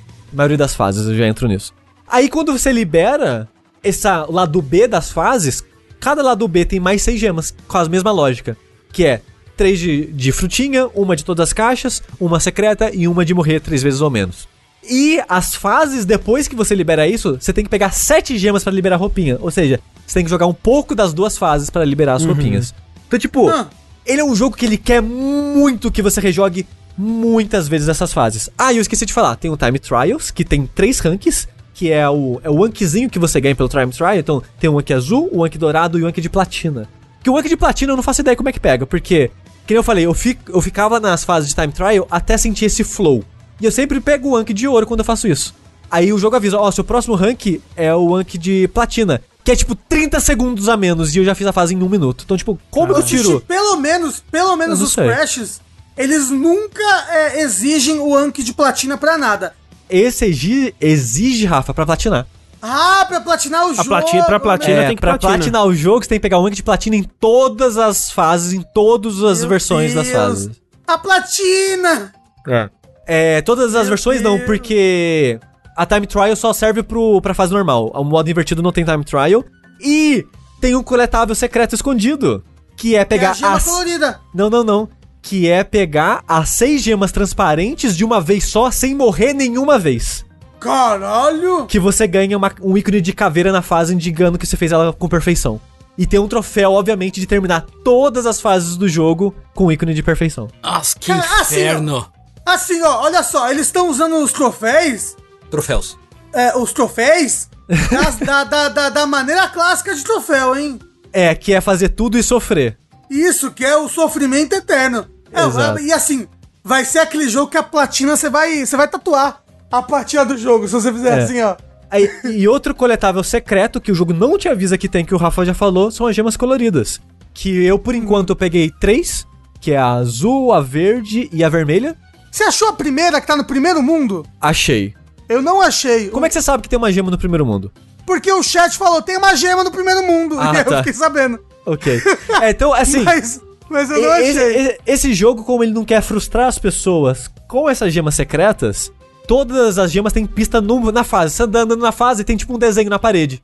Aí Ah. ah, e esse desenho? O que, que será que esse desenho significa? Aí ele te dá uma gema. É, eu, eu, eu, eu, eu só achei a gema do carrinho de controle remoto. Acho que foi a única que eu achei. que é- ela não é desenhada, mas é intuitiva, porque tem algo no cenário que você quer bater naquele algo. Aí você É. ganha a gema, se você bater naquele algo. Então, tipo, todas as gemas coloridas pra mim foram bem intu- intuitivas. Talvez eu perdi a última? Talvez. Eu não sei. Você zerou? Você zerou? Não, não zerei ainda, mas talvez ela já passou pela. Tava pelas fases que eu já fui. Você sabe uma, uma coisa que tá me dando com esse jogo? Ah. Como ele é muito bonito e muito único, as fases, né? São muitos assets muito únicos. Aham. Eu fico com medo de que ele diga que eu vou acabar ele logo, e aí eu fico com medo de jogar. Eu fico, ai, não vou jogar, porque vai acabar. Mas ele é grande, tem 30 e poucas fases. E se você quer pegar todas as gemas é, transparentes, pelo menos, você vai ter que rejogar várias vezes todas as fases. Não, eu já tô, eu já tô. É. Eu tô com horas e horas de jogo, eu tô no mundo oriental agora, sabe? É, então- Aquele que. Aquele que você ganha um super giro, que eu odiei. Então, aí que eu vou entrar. Eu, no geral, eu gostei bastante do jogo. Eu gosto do fio do jogo, eu gosto das fases, eu gosto da, da beleza do jogo. Eu só não gosto de como ele exagerou no completionismo. Ele colocou muita coisa e muita coisa que exige muito tempo, né? Pra você fazer. Eu acho que pra dar sobrevida pra um jogo de 60 dólares, que é de, sei lá, um jogo de 30 fases, né? Uhum. Acho que pra justificar eles fizeram isso. E eu não gostei de algumas mecânicas, algumas decisões que eles fizeram que eu sinto que era só pra deixar difícil demais. Porque agora eu tô. agora, quando eu tô chegando mais pro final do jogo, eu acho. Que eu tô acho que no, sei lá, no sexto, sétimo mundo. Eu tô sentindo que ele tá dificultando de propósito, sabe? Tipo, e se a gente fizesse aqui só pra ser difícil? Só pra ser filha da puta. É, isso começou com o gira-gira. Porque o- o- um dos objetivos do, do jogo é você ter que achar quatro, magi é, quatro máscaras mágicas que têm influências temporais, digamos assim. No espaço-tempo. Aí a primeira que você encontra é isso que o André comentou, de você intercalar entre duas realidades e tem coisas azuis no cenário transparentes que só aparecem se você for pra outra realidade. É tipo Titanfall. É tipo Titanfall. Isso. Então você tem que ficar meio que alternando esse- entre essas duas realidades pra fazer plataformas e caixas e inimigos aparecerem ou desaparecerem pra você passar da fase. É muito engraçado, é muito engraçado ver as pessoas jogando pela primeira vez com essa mecânica, que elas ficam muito loucas. Ela- Elas vão pulando um negócio que tá sólido e aí muda pro outro e cai direto assim. Ah! É engraçado que dá um nó na cabeça de muita gente. E tipo, eu achei essa dinâmica muito legal, achei ela bem divertida. E essa é a primeira das quatro máscaras. A segunda máscara, o poderzinho que ela dá é que você fica no meio que no gira-gira eterno. Você fica no peão da casa própria lá pra sempre. Eita. E Maldição, né? Um dos círculos dos infernos aí. E o que acontece quando você tá nesse gira-gira eterno? O seu personagem parece que ele tá em slow motion. Que ele fica com uma gravidade diferente, ele fica mais lento. E, mas só que ele fica Ele deslizando sem parar. alto, ele não para é. no cenário, ele fica deslizando sem parar. E quando você pula, ele meio que flutua. Então ele pula mais alto e cai mais devagar. Então tem muito coisa no cenário que você tem que dar o pulo duplo com isso e sobe lá pra puta que pariu. Ou coisa que você tem que planar lá pra puta que pariu pra, pra alcançar. E eu gosto mais ou menos da ideia desse poder, que é alcançar lugares altos ou alcançar lugares distantes. Mas é, uma, é um inferno, porque ele começa a colocar desafios de plataforma que são plataformas pequenininhas que você tem que ficar sambando nela pra ficar quicando entre várias. Ou, tipo, quando você tá girando pra caralho, tudo que você encostar você destrói. Aí ele começa a colocar várias plataformas pequenas intercalando caixas de TNT ou caixas de nitro que explode ao toque. Então o desafio é você plana, você pula alto, mas você não pode passar por aqui senão você morre. E eu odiei essa dinâmica, porque o controle de quando você tá fazendo isso é horrível. Você tá samba, você samba no chão, você samba no ar. É um controle muito impreciso. E uma das coisas que eu gosto em Crash é o quão preciso é o controle. Uhum. Não, inclusive eu achei que esse jogo é o mais preciso de todos em relação ao É. pulo. Tipo, Isso. Tem muito circulinho preciso, embaixo, é né? gostoso. Tem um círculo É, embaixo é- pra ver onde você vai cair. Que eu achei ótimo, achei muito bom. E, tipo, uma das coisas que Crash fazia era ter, tipo, meio que uns lugares que não tem chão e você tem que passar uma fase quebrando 50 caixas em seguida num- numa ordem específica. E era coisa que só colocava no último mundo. E era difícil pra caralho. Nesse, no, sei lá, no segundo mundo, da terceira e quarta fase, você já acha bônus que é nessa pegada, você já acha aquelas fases secretas do disco da VHS, que já são nessa Ah, pegada. muito legal. Adoro essas fases porque tem, a, que tem as musiquinhas do Crash 1. mas são muito mais fáceis de fazer porque os controles são muito mais responsíveis, né? A, a Aham. hitbox das caixas são muito mais amigáveis pra você fazer isso. Só que é uma maldição pra essa gira-gira, porque as caixas são muito mais sensíveis agora, e quando você tá nessa parada do gira-gira, é frustrante porque você era tão preciso antes e agora você é tão impreciso quando você pega isso. É um power-up bem chato. É um power-up bem chato que eu acho que piora o jogo pra mim. E o terceiro power-up que eu peguei agora é a máscara de da slowdown. Você deixa o mundo em câmera lenta. Que ela tem uma dinâmica bem interessante que é agora tem várias plataformas que quando você encosta ela desmorona ou plataformas que passam correndo pelo cenário que você tem que paralisar, né, dar um slowdown no tempo pra você agir é, de maneira normal naquelas plataformas. Só que só dura tipo, sei lá, 5, 3 segundos. Tipo Dead esse Space. poder. Tipo Dead Space. Meu Deus, Crash está copiando tudo. Que é isso, Genshin Impact? E outra coisa, a parte mais legal desse poder é você pode encostar na caixa de nitro sem ela explodir na hora, porque Ah, tá em que câmera lenta. Então você usa, se você usa esse poder para as caixas de nitro serem uma plataforma temporária ali pra alcançar às vezes lugares escondidos ou caixas mais é, difíceis de alcançar e coisas do tipo. Esse poder eu tô achando bem divertido, exceto uma fase de bônus específica que eu acho que eu tentei umas 15 vezes até conseguir passar ela.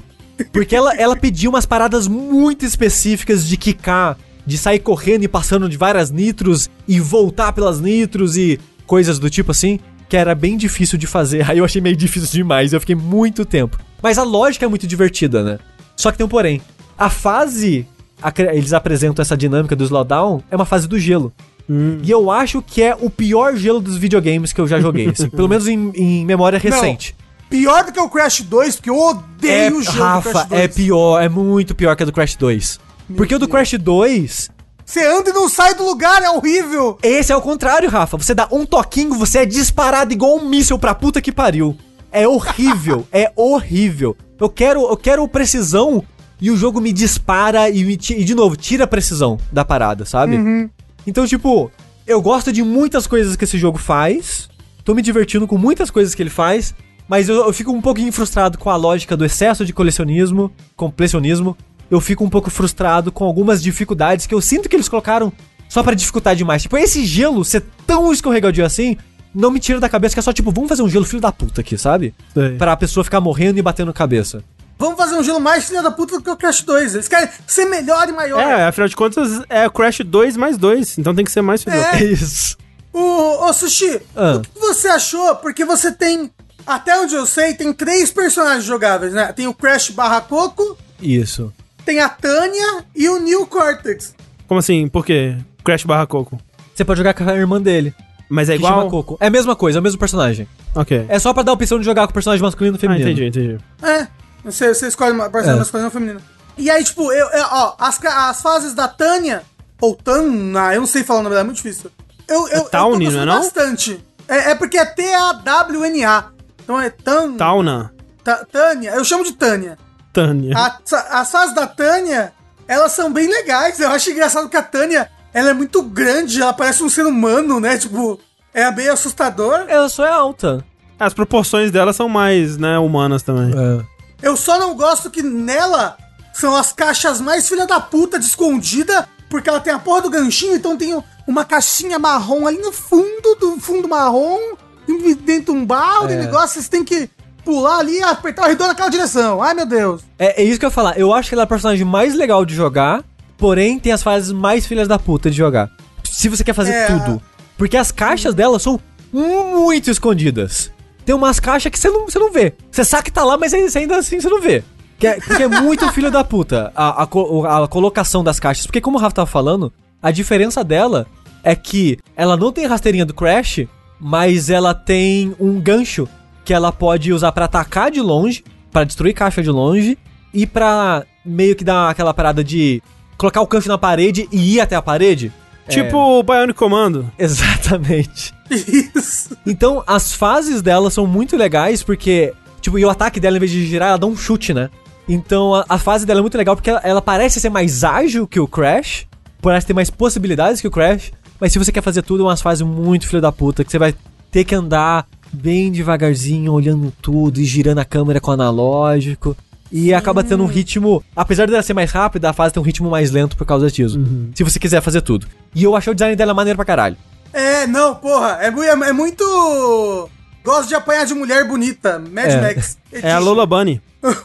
E tem a, a parte triste das fases dela é que é sempre dentro de uma fase do Crash. Ah. Então, o que acontece? Você vai pra uma fase dela, você vai jogar meia fase com ela, aí vai ter meio que um plot twist que você vai ver que ela fez algo pra influenciar uma fase que o Crash já passou, Hum. e você vai jogar aquela fase antiga, é, a segunda metade dela com o Crash levemente alterada, com inimigos em locais diferentes, caixas em locais diferentes e tal, mas meio que é aquela fase Com que você mais, jogou, com mais né? nítido, assim, no meio. Exato, então é, é meio que é triste porque é meia fase nova e meia fase... Sei. Ok, é uma fase mais difícil, mas eu acabei de passar por ela, sabe? E tem um personagem que é um crocodilo, Crocodilo? Ah, o, o Dilo, não é? Um negócio assim. Ele é, Sim. do, ele é do Crash 2, não é? Isso. Ele- o pessoal ama muito ele. Não sei por que, que colocaram ele como personagem jogável, eu não faço ideia. Então, as pessoas amam. As pessoas amam muito ele por algum motivo. Talvez porque o boss dele é muito bom no É, Crash 2. talvez. Mas é bem legal jogar com ele, porque ele tem uma arma de sucção, então você consegue sugar as Ah, do caixas pra arma, e as caixas explosivas, é, a de TNT, ela gruda, então você consegue atirar ela nos inimigos e destruir paredes ou destruir coisas a longa distância com isso. E é bem, é bem legal jogar com ele, tipo, ele plana com essa armazinha, né? Ele faz tipo um vento pra fora, aí ele dá uma planadinha e meio que no final da planada ele dá um pulo duplo, né? A arma joga ele pra uma altura maior e ele cai. Tipo o King K. Rool de Donkey Kong Country. Tipo isso. Uou! Então eu só liberei esses dois personagens. O, o- o Rafa falou que dá pra jogar com o Neo Cortex depois, eu não sei disso aí não. Ah, tinha no trailer jogando com ele. É, eu não assisti o trailer. Ah, ele aparentemente ele. A arma dele muda os inimigos pra dois estados diferentes. Ah. Ou o inimigo vira, uma bola de gosma que você pode pular mais alto, ou uma bola de gosma que faz alguma outra coisa, entendeu? Aí é isso que você fica tirando e mudando os estados dos inimigos. É. E além de tudo isso que eu falei, tem as fases do VHS que eu comentei que são só é, desafios de habilidade. Tipo, uma, é, uma, uma arena muito grande que você tem que destruir as- todas as caixas. E normalmente são ou coisas difíceis de fazer, desafios de plataforma, ou são meio que puzzlezinhos de aprender, ah, eu vou destruir essa pra acessar aquele lugar e depois ir descendo no ao contrário e coisa do tipo. E eu tô achando bem divertido de fazer esses desafios. Também, porque tem musiquinha do Crash 1 e tem o New Cortex falando bobagem. É, e tem um efeito de VHS que é muito legal. É um efeito muito bonito. Eu fiquei surpreso de quão bonito é o efeito de VHS desse jogo. Ou, oh, peraí, Sushi, eu, eu lembrei aqui. Neo Cortex falando, Pans. Gente, 2020, ano do nosso Senhor Jesus Cristo. E a gente tem que mudar a porra do sistema pra inglês, porque Ah, você é, não né? pode deixar o áudio em português. Ah, eu tô jogando dublado mesmo, tá de boa. Aliás, porque você não pode deixar o áudio em inglês e a legenda em português. Você tem que ir lá mudar o áudio do seu PS4 pra inglês pra deixar tudo em inglês. Você não pode. Mas Gente, que. absurdo. É que ninguém se importa com a história de Crash, então pode jogar Não, dublado. mas eu quero, eu quero ouvir as vozes que eu amo já do Neo Cortex, por exemplo, entendeu? Você quer fazer o uau do Crash quando ele É. morre? Uau! Ao contrário Sabe, da dublagem que é. Uau. É. Mas como vocês podem ter percebido, por eu ter falado uma hora desse jogo, ele tem muito conteúdo. Se você quer fazer tudo, você vai ter, tipo, um, sei lá, 60 horas pra fazer tudo. Porque é muita coisa. Mas ao mesmo tempo é muita coisa que é reciclada. Porque é a mesma fase que tem lá do A, lá do B. Os personagens é, extras, né? Eles são meio que a mesma fase de novo, né? Um pedacinho novo, mas depois você repete uma fase que você já jogou. É um conteúdo que se vai se alongar pela quantidade de coletável difícil que tem de conseguir. Então, se você quer fazer tudo, e só se você quer fazer tudo, ele é um jogo muito longo e possivelmente frustrante. Se você só quer terminar as fases, que foi algo que eu fiz nos últimos dois mundos pra jogar o máximo que eu consegui antes do vértice, que eu fui até o mundo que o Rafa tá fazendo tudo tudo e nesse mundo eu falei, OK, não tem como. Eu preciso jogar bastante pra falar mais no vértice. Eu senti que eu gostei mais do jogo também, É. é igual o André. Então, tipo, eu gosto dos Time Tiles, eu gosto de pegar todas as caixas, mas a parada é, esse jogo ele quer ser tão difícil que fazer essas coisas que eu gosto tá ficando cada vez mais frustrante. E no começo não era, e agora tá ficando, sabe? Então, é um jogo que tem um level design muito bom, é um jogo que, é muito bonito, é um jogo que é melhor que deve- do que deveria ter sido, sabe? É, é impressionante, né, que eles estão re- replicando ainda de, de modo geral o game design dos Crash de PlayStation 1 e ainda funciona em 2020, né? É. Então, Não, é que eu, eu quero falar, eu, ó, eu tô amando esse jogo. Porque vocês sabem, eu amo plataforma e tudo mais. E com certeza ele é um dos top 5 jogos né, pra mim até agora onde eu joguei. Porque não tem um jogo igual a Crash hoje em dia, sabe? Esse, esse estilo. Esse estilo de. Plataforma. Plataforma corredor, sabe? É quase não teve, na verdade, né? Então, não, os, os que tem é muito da época do Play 1 ainda, né? Que era meio que É. cópia do Crash Bandicoot, depois não teve mais. Nossa, eu tô amando muito ver, ver o Crash de novo. Eu tenho um puta carinho por esses personagens, e o jogo Sim. tá lindo pra de arregaçar. As músicas estão muito boas também. Só uma coisa que eu queria que voltasse do Twin Insanity, música vocal. Pô, é só. Como é que é? Acústico? Que chama? Como é que chama? André? Acústico. Vo- você- eu não não sei do que você tá falando. A capela? A capela, isso, porra. Ah, ok. Cadê minhas músicas capela? Gostava Achei demais. que sentava o Crash na fogueira, tocava um Legião. É. Tocava um Raul, né? Perdão. Eu tô, eu tô gostando também, eu tô gostando muito mais do que eu achei que eu fosse gostar. Justamente porque eu tô, né, já. eh, E assim, esse vértice foi muito educativo pra mim, porque eu tava pensando, pô, tá, vou passar aqui, aí, pô, depois que eu zerar, vou estar mais, melhor, né? Vai ser mais fácil até de, de passar pelas fases, vai ser de boa. E agora eu sei que eu não vou fazer isso. Depois que eu, de todas essas coisas que o Sushi falou que tem que fazer, eu não vou fazer nem fudendo. Eu vou zerar de boa, né? Vou me divertir com as fases ali. É, e os chefes que são legais. E, e vou, e vou, né, zerar. E outra coisa que eu tenho que dizer pra fechar aqui, né, o, o nosso bloco, nosso dash do, do Crash 4, é que eu tenho que admitir que o Crash, ele é carismático. Nesse jogo Porra, especificamente, André. apenas Não, o Crash sempre foi carismático. Sempre foi. Por que que ele Você é já viu burro? ele apertando, Por que que ele é já burro, viu ele Rafa? apertando a bunda do Neil Cortex? Não vi. Mas, Porra, Rafa, perfeito. por que, por que o Crash é burro? Todo mundo em volta dele é inteligente. Por causa disso. É. Em comparação, ele Na verdade, burro. na verdade, ele é inteligente, mas todo mundo é tão mais inteligente que ele fica burro. Entendi. É. É, é tipo a gente quando entra na faculdade, sabe? Mas eu queria dizer uma coisa. Não é o melhor Crash de todos. Que tem muita gente falando que é o melhor Crash, eu não acho. Tá aí. Mas você tá livre pra... Então, assim, assim. Já é melhor que o 3 e que o 1, hein? Só não é Ah, melhor sem... que o 2. ah, obrigado. Obrigado. O Rafa me entende. Porque eu acho muito louco que as pessoas acham o 3 o melhor, mas o 2 é obviamente o, melhor de todos. Caralho, o 1 é melhor que o 3. O 3 é muito chato. Você joga uma, uma fase legal e normal e quatro fases de veículo. E um inferno as fases de veículo. Chato pra caralho. É, nossa, a fase de veículo no 2, socorro. Ah, e três. perguntaram. No 3, no no 3, 3. isso, desculpa. E perguntaram se esse tem, não tem fase de veículo, não até onde joguei, pelo menos. Não. Ah, te- tem, tem, tipo uma fase que você tem um throwback pra aquela fase do, do Crash 2 que anda de jet ski, sabe? É. Que é bem legal, inclusive, mas, tipo, Sim. só, foi só isso que eu achei. Que coloca a mesma brincadeirinha do 2 de, olha, tem um desafio aqui pra você ir quicando nessas caixas aqui sem pegar o jet ski.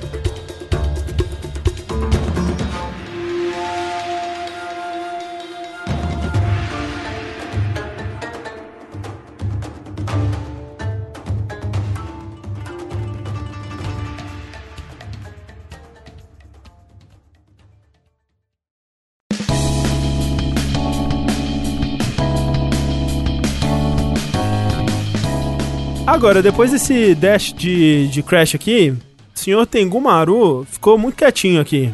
Ô, louco. Deu, deu crash no Tengu. Estou quieto e comendo. Eu tenho certeza que Tengu Maru estava aproveitando o papo de Crash para derrotar sombras diversas em seu Nintendo Switch. Pois é. É aceitar o meu eu verdadeiro em deliciosas aventuras estudantis adolescentes. Por quê? Eu queria falar um pouco. A gente já falou um pouco, na verdade, um pouquinho, é, um tempo atrás, mas eu queria falar mais agora do Persona 5 Scramble, que é o vulgo Musou de Persona. Uhum. Finalmente, Tengu. Estávamos todos desesperados pra você falar desse jogo, Tengu. Desesperados! Sim, desesperados. Todos os, os 15 fãs de Musou do mundo estavam esperando Isso. ansiosamente por esse momento. Eu não sou Uma fã de Musou inteira. e quero ouvir você falando desse jogo porque ele é um jogo que eu quero muito jogar pra ver se o Musou me pega. Talvez, e talvez. igual o Hyrule Warrior. É um jogo que eu quero jogar só pra ver se o Musou me pega. O Hyrule Wars. De, que delícia, né? Que delícia. Mas bom, o que é o Persona 5 Scramble? ele é o, o, o collab, né, entre a Atlus e a Omega Force, o, o estúdio da Koei que faz Musou. E ele é, é, meio que uma junção, né? É um, é um dos Musous licenciados que a, que a Koei faz.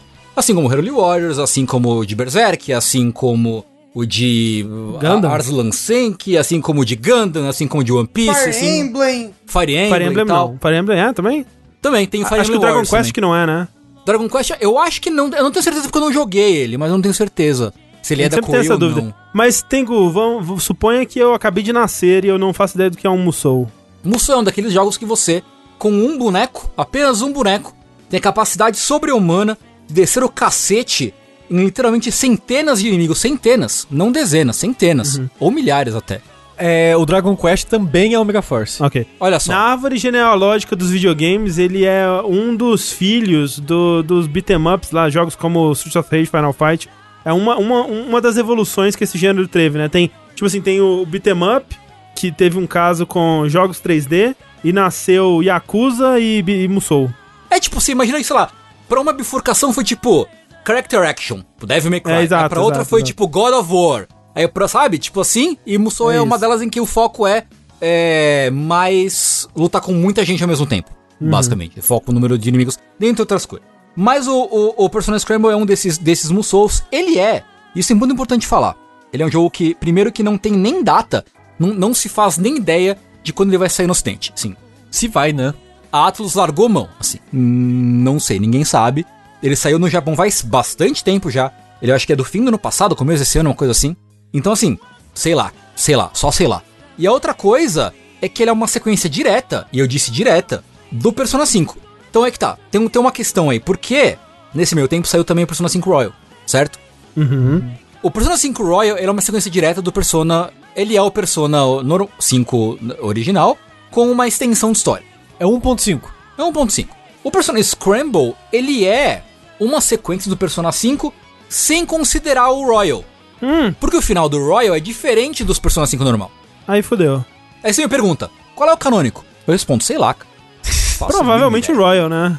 Se eu tivesse que colocar a mão no fogo por algum, eu provavelmente diria que é o Royal, que é o ideia. É, que aliás, a gente não, a gente não chegou a falar profundamente sobre o Royal, né? Aliás, você chegou até onde nele, no André? Eu você tava jogando em live, né? há seis meses é, esperando a Futaba sair do quarto dela. Ah, pode crer. Então, assim, só para dar um. falar muito rapidinho, porque o Persona 5 Royal, a gente até pensou em falar, acabou, o tempo, o tempo acabou passando.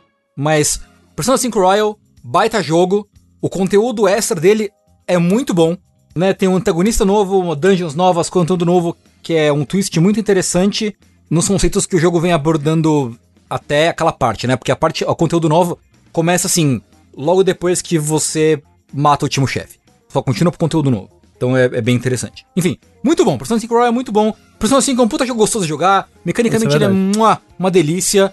Inclusive, tá sendo muito gostoso voltar pro Scramble e reviver, revisitar esse mundo, esses personagens em outro contexto. É, é- é gostosinho. Sim, porque são personagens muito legais. Eu, eu gosto Você vai entrar mais sobre isso, sobre a representação desses personagens? Porque eu tenho dúvidas. V- vamos nessa, vamos, vamos embarcar nisso aí. Tá bom. Persona 5 Scramble, ele se passa, né, depois do- dos eventos do Persona 5 normal. E na história dele você vê que coisas estranhas estão acontecendo. A polícia tá de olho em quem? Em você, protagonista. Um claro criminoso. A, a Bin, né, a, tá de olho em você. Né, os agentes secretos estão de olho em você. Porque tá tendo casos estranhos de pessoas supostamente corruptas se declarando tal qual os Phantom Thieves faziam antigamente. Mas acabou a corrupção, Tengu. Não É tem verdade. mais. É porque não tem o Moro, não tem o Sérgio Moro no, no, no, Ah. no- em Persona. É um universo alternativo. Isso, é. E aí, eles começam a, a ver isso aí. Porque existe um tal de um aplicativo, olha lá o Pikachu de o Pikachu no pescoço. Tem um aplicativo chamado Ema, que é um aplicativo de celular, que é muito, muito forte. É o famoso ema, ema, cada um com seus problemas, né? Não? É, mas no caso a Ema, ela cuida dos problemas de todo mundo. Que ela, ela, é uma, ela é uma rede social, ela é um Google, ela é- faz tudo, é incrível. E aí pessoas, todo mundo tá usando essa porra dessa, desse aplicativo Ema, Seria uma crítica àquele aplicativo chinês lá, o o WeChat, WeChat, isso. É, talvez, talvez. Crítica social. E aí descobre-se, né, que a, a primeira antagonista do jogo, ela é basicamente um clone da Keri, Kiari Pamio Pamio. Ela tá usando a Emma, né, as pessoas ficam amigas, ficam amigas dela através da, da Emma. E a partir disso, ela consegue controlar as pessoas. As pessoas ficam loucaças, querendo gastar todo o dinheiro delas pra comprar as roupas e os discos e o merchan da idol delas. Então tá aí, fica aí a crítica social. Meu E aí- é o Genshin Impact. É Genshin Impact. Prevendo Genshin Impact. E aí descobre-se que o que tá acontecendo é que essa personagem, a, a Alice, a Arisu, né? Ela tá. O que ela tá fazendo com, com esse coletivo? Tá roubando os desejos das pessoas. Hum. E roubando pra ela os desejos das pessoas. Certo? E trazendo pra ela em um domínio, né? Um Isekai, um metaverse, que eles chamam de jail. Né? No Persona 5 tinha os, os palácios, né? Os palaces. No Scramble tem os jails, as, as cadeias, né? Que é um lugar em que a pessoa, que é o King, prende os jails da- da- das pessoas que ela domina dentro desse, desse lugar. E domina as pessoas dessa forma. Então, os conflitos, né? eh, No Persona 5 você tinha pessoas muito ruins, malvadonas, que você ia pro palácio dela pra roubar a ambição dessa pessoa, fazer ela, ela confessar os crimes dela, né? Esse, esse era o, o- Desculpa, o fluxo. Tengu. São os desejos distorcidos é, na, na localização. Isso, isso. Nesse é meio que o contrário. Os vilões roubam os desejos das pessoas pra que elas façam tudo o que elas querem no mundo real. Tipo, no isso tá afetando o mundo real, assim. Então é um, é um tipo de, de conflito um pouco diferente. E obviamente não vou falar como a história se desenvolve, mas é. Também o- a forma com que funciona né, o conflito, os vilões desse jogo, é outra sacadinha diferente, um twist interessante no tipo de, de conflito que existia no Persona 5 original. E é legal, uma coisa diferente, é porque no Persona 5 original você ficava dentro, dentro de Tóquio, né, essencialmente. Você ia pra vários lugares dentro de Tóquio e pro Metaverse. No Scramble, você visita vários lugares do Japão. É tipo uma road trip, assim. Você aluga uma van, um trailer, a Makoto dirige, porque ela é a única que sabe dirigir. É importante dizer que esse jogo se passa um ano depois, né? Então, a Makoto e a Haru já estão na faculdade, e o resto da galera tá no segundo ano e a Futaba tá no primeiro ano. Então, a Makoto e a Haru são adultas, entre aspas, já, elas têm, têm carta pelo menos. Só que a Haru, ela meio que só tirou carta que nem eu, ela tira a carta, mas não dirige. E o Rafa também, né? É, que nem eu. Então o, Ra o Rafa é Nossa, Haru, mas- olha só. A gente é muito gêmeos, Tengu. Ah, Mas, Tengu, isso é uma coisa que era, era um dos conceitos originais do Persona 5 original mesmo, né? uhum, Você lembra disso? Que, tipo, quando eles começaram a desenvolver, a ideia era que o, o jogo ia ser uma road trip pelo mundo, na verdade. é, então. E aí abandonaram. Você começa nesse, você começa em Shibuya, né, que era um lugar que era bem famoso do primeiro Persona já. E aí você vai pra, vai pra Kyoto, vai pra Hokkaido, vai pra Sapporo, vai pra vários Ah, que lugares. legal. Pra, pra Okinawa. E é bem interessante. Tipo, dá, é, é uma, dá uma, uma revitalizada, assim, porque tem todo o lance de você é, vai com o seu trailer, estaciona ele no lugar, e tipo, a, a galera vai, e tipo, ah, vamos conhecer o lugar, vamos comer não sei o que, ah, aqui tem tal lugar pra visitar. Tem, tem um clima road trip gostosinho, assim. É, é- é É. simpático, dá um calorzinho no coração, assim. Você, você acompanhar essas crianças, crianças simpáticas. E aí, cada lugar, obviamente, vai ter o seu jail, cada lugar tem a, a sua dungeonzinha. Mas o interessante, né, mecanicamente interessante, é que, assim como a Koei faz nos outros jogos, né, nos outros jogos que são licenciados dela, ela tenta adaptar, né, mesclar as mecânicas de Dynasty Warriors, né, do Musou, com as mecânicas do Persona 5. A gente viu um pouco disso, né, o, a gente jogou em live até, quando saiu a demo, né, do, do Persona 5 Scramble.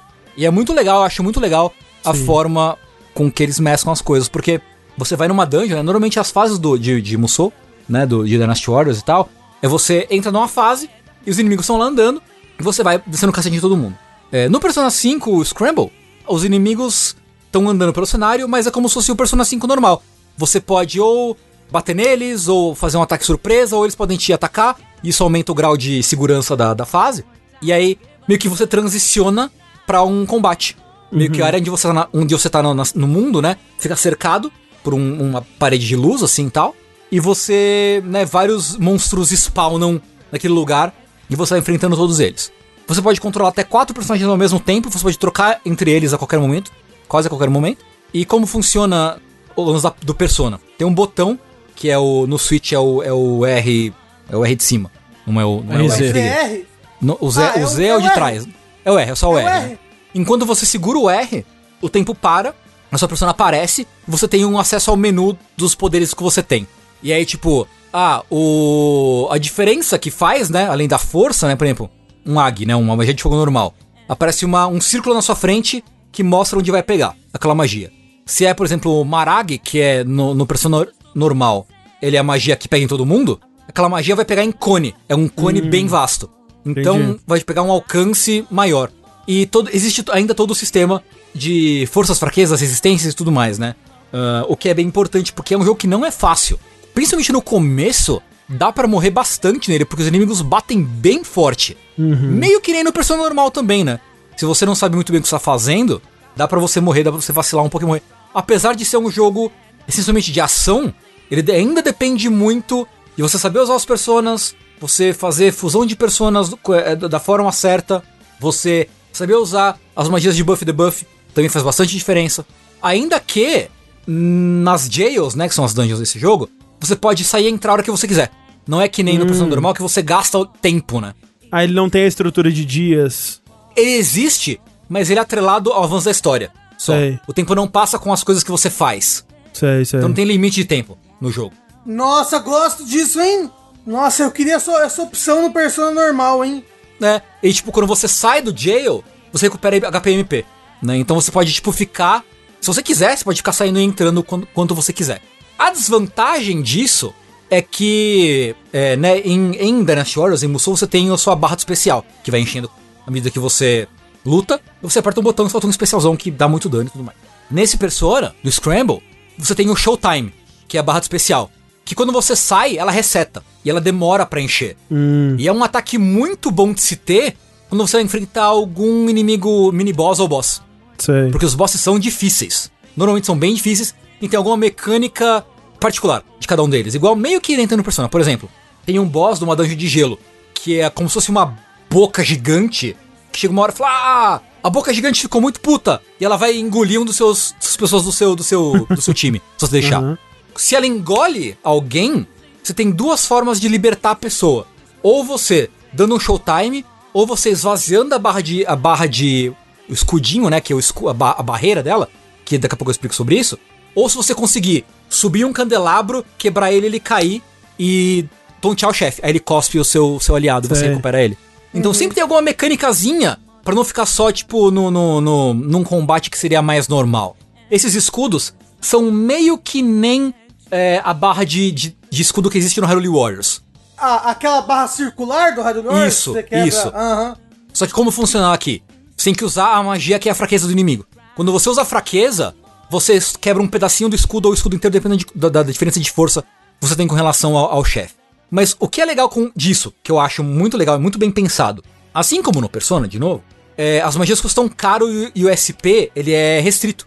Tem pouco item de recuperar SP, o SP é restrito, tem, tem essa limitação de você perder o showtime se você, se você vai embora. Mas, certos combos dos seus personagens soltam magia de graça. É uma versão mais fraca da magia, Sei. mas que serve pra quebrar o escudo. Então, se você souber explorar o combo, so- ter uma, uma, uma mescla, né? Usar o SP de forma inteligente e souber usar os combos, né? Que aí vai mais pra parte mecânica. Se você for bom na parte de batalha, né? Na, na parte de lutinha, e souber encaixar os combos na hora certa, você consegue quebrar a, o escudo sem gastar SP. E economizar o SP pra quando é mais valioso você usar magia. Sim, sim. Então o jogo incentiva você ir pros dois lados, né? Pro lado só segurar o persona, usar magia, que é tipo, você meio que congela o tempo e fica invulnerável, essencialmente, né? E você se arriscar mais pra usar uma magia que é de graça. Ô, Tengu, ele Hum. tem lock-on e esquiva? Tem, tem. Ah, legal, porque eu acho que fica... As batalhas contra chefe ficam mais legais, assim. Sim, sim. Inclusive você pode desbloquear, né? Tem um sistema de, de band, de, de bando, que daqui a pouco eu explico, que você abre tipo um witch time. Se você esquiva na hora certa, Legal. tem uma Ah, chance. legal. Tem uma chance do seu personagem contra-atacar automaticamente. E o É. contra-ataque é da magia. É a sua magia. Que também pode servir pra quebrar a defesa do chefe. E a parte social? Quase não tem. Ah, Ele substitui por certas sidequests que os seus personagens te mandam, né? Você tem requests, né? Que são todas as sidequests que, que igual tem no, no Persona normal. E aí tem sidequests que são, é, tipo, os pedidos da Velvet Room, igual tinha, né? Da Carolina e da Justine. Uhum. E você tem pedidos dos seus, dos seus amigos. Que aí pode servir pra aumentar a amizade com eles, mas não tem os confidants. Não tem so- nada similar a Social Link de você subir de nível com os seus amigos. E pessoas aleatórias, né? E pessoas aleatórias, né? Não, não existe isso aqui. Mas tem bastante conversa fora, assim, tipo. Muito. Nossa, demais. É, é porque eu falo, tipo, uma coisa que o pessoal gosta muito são esses personagens, né? E ver eles interagindo, conversando um ano depois, acho que é um, É. um grande atrativo. Cara, e isso tem pra caralho, assim. O jogo tem muito fanservice se você gosta dos personagens do Persona 5 original, assim. Muito, muito, muito, muito. Porque todo lugar novo que você vai, vai ter alguma interação engraçadinha e divertida sobre o lugar que eles vão. Tipo, ah, eles vão pra Sendai. Sendai é o lugar que tenha, né, é o lugar onde fica o castelo do, do Date Masamune. E o Yusuke é louco por querer ir lá, ir no museu e tirar foto, não sei o quê. Então, tipo, tem toda a zoeira de- do, do Yusuke querer ir. É, tipo, aí eles vão pra, sei lá, pra Okinawa. Ah, Okinawa tem churrasco. Vão pra praia fazer churrasco, caralho. Aí tem toda a ceninha deles indo pra praia, fazendo churrasco, não sei o quê, sabe? Então, tipo, tem várias ceninhas divertidas do- da sua galerinha ali. Tem muito disso. Agora, Tengu, é, uma coisa que eu sim, que eu em relação ao Persona 4 e um pouco do 3 também, é que quando Hum. eles começaram a soltar, tirando o Arena, que eu acho que o Arena fa- faz bem uma sequência daquela história. Mas o o que é curioso, né? O jogo de luta tem a melhor história. Mas o Persona Uhum. Q, principalmente, ele tem um problema que é ele simplifica muito esses personagens, né? Ele ele transforma esses personagens na caricatura do que eles eram no, no Persona 4 e Aham. no Persona 3, né? Então a, a tia não é mais aquele personagem complexo que por acaso gosta muito de carne. Ela é um, um monstrinho que a única coisa que ela pensa é em comer carne, né? Tipo, Aham, a, na outra ela só quer saber de ser uma detetive, né? Tipo, os Uhum, personagens são, são reduzidos à única característica mais marcante deles, vamos dizer assim, sabe? Sim. Então, reduzido a um estereótipo do personagem. Exato. Você acha que eles fazem um pouco disso aqui? Cara, acho que assim, bem pouco, porque como é um jogo que não tem um. um é um jogo mais enxuto, né? Eu não acabei ainda. Eu tô com 35 horas, eu acho 33, 34 horas, e eu tô meio que na metade dele. Então é um jogo, obviamente, um jogo de 70 horas não é um jogo curto. Mas ele é mais Aham. curto do que o Persona 5 Ah, original, sim. É metade, né? Quase. né? É, então, assim, ele é um jogo mais enxuto, então tem um pouco disso, mas eu sinto que não muito. Uma coisa legal é que cada jail que você vai, cada dungeon, tem meio que relação com um personagem do seu grupo. E tem um pouco mais de desenvolvimento daquele personagem que talvez ah, tenha que legal. um pouco, né, por exemplo, a Haru, né? Uma reclamação constante sobre Persona 5 é que a Haru não tem muito desenvolvimento. Uhum. E tem uma jail, tem um arco, né, que é todo sobre a Haru. Sobre ela Sei. encontrando um personagem do passado dela. E eu acho legal. Não é, tipo, super profundo, Sei, sei. mas, é, tipo, dá um pouco mais pra você trabalhar com aquele personagem, sabe? Sei, sei. Então, os vilões, os antagonistas de cada lugar têm uma relação em níveis variantes com cada personagem do seu grupo, né? Isso eu acho bem legal. Eu acho que até o que mais teve até agora foi a Haru até, se me falha a memória. Então eu acho que foi ela foi um pouco mais justiçada, eu diria. Com, Uhum. com essa dungeon, essa, essa jail que eu. Foi até a penúltima que eu, que eu terminei agora. E tem uma personagem nova na party? Alguma coisa Tem assim? duas. Duas. Hum. Tem uma que é a Sophie, que ela entra logo no começo. Que ela é fofinha de tudo. Meu Deus, como é fofa essa boneca. Meu Deus do céu, ela é muito fofa. A Sophie, ela é uma IA. Ela é uma inteligência artificial. Que quando você entra na jail, ela se materializa como uma pessoa de verdade. E tem todo um mistério sobre, ah, quem é ela? Ela não sabe quem ela é. Ela sabe que ela tem que ser. Alguém falou pra ela que ela tem que ser a boa amiga dos humanos. Então ela quer sempre ajudar. Ela, tipo, ah, o cara fala, ah, Sophie, procura nesse lugar aqui onde fica o melhor restaurante de, de sei lá o quê. Ela sempre quer, tipo, tá dando suporte, ela quer ser legal, ela quer ajudar. E ela tem também meio que. O arco dela é tentar entender, primeiro, quem ela é, quem criou ela, e tentar entender emo- emoções humanas. Ela é Alexa. Ela é meio que Alexa, meio. Só que ela é muito, cara, ela é muito fofinha, ela é extremamente fofinha. Puta que pariu, que boneco fofo. E ela luta com um ioiô, então, tipo, é. é- Nossa, é fofinha. Gosto, hein? Gosto de pessoa que luta com o Yoyo. Cara, ela é muito fofinha. Puta que pariu. E tem um outro personagem que eu não vou dizer quem é. Quer dizer, ele foi mostrado em todo o material de divulgação. O que eu acho um erro. Porque É o homem bonito? é um homem bonito. Mas Persona faz muito isso, né, Tengu? Cinco antes de sair, falou todo mundo da sua parte também. Puta, é tão bosta isso, cara. Porque É, eu jogando, eu não queria saber que esse boneco vai entrar na minha party, sabe? Tipo, não queria, eu não queria. Eu queria, queria, queria que fosse uma surpresa. Que é triste, quer? Eu, eu falo quem é ou não? Ah, deixa, deixa. Um homem né? Talvez a pessoa não viu ainda, então é melhor que ela não É, saiba. É. Mas tem um homem bonito que entra na sua party. né? Mas, é, enfim, tem, então são dois. Esse segundo eu não, ele não entrou na minha party ainda. Ele entra surpreendentemente, surpreendentemente tarde. Ele vai entrar agora, na dungeon que eu vou começar agora. Então ele entra tardinho até, porque a, a Sophie ela entra logo na primeira dungeon. E esse segundo personagem ele, demora. Ô Tengu, ele parece ser um jogo bem longo, né? Você acha que é por isso que tá demorando a adaptação dele pro ocidente? Você acha que ele não vai vir pro ocidente? Eu não sei, cara. Ah, eu acho que ele vem. Eu acho que ele vem, É. sim. Ele apareceu em direct de ocidente, não é? Apareceu? Eu não sei, não. Não, lembro. Não sei, não, não sei, acho sei. que não. lembro, hein? Eu não lembro de ter visto, pelo menos. Estão falando ali que já viram em, em, é, listas de, de para investidores, essas porra assim, pra, é, que, que eles têm planos de lançar assim. Assim, eles, eles anunciaram que viria, só não deram data. É, eu acho que é isso. Só que entre anunciar que vai vir e vir de fato, pode ter um limbo aí que o jogo não venha. É, tipo assim, o Persona Q2 não veio, aliás, é não, ele veio, o Persona Q2 veio, Veio. né? Só Veio que sim, ele veio veio, tipo, esquisito, né? Acho que ele, parece que não foi divulgado, né? Foi uma coisa É. estranha, assim. Ah, não, não. E, o- e, o- e o negócio é que o 3DS tava meio morto já. É, sim, sim. Sonic 2, né? Então.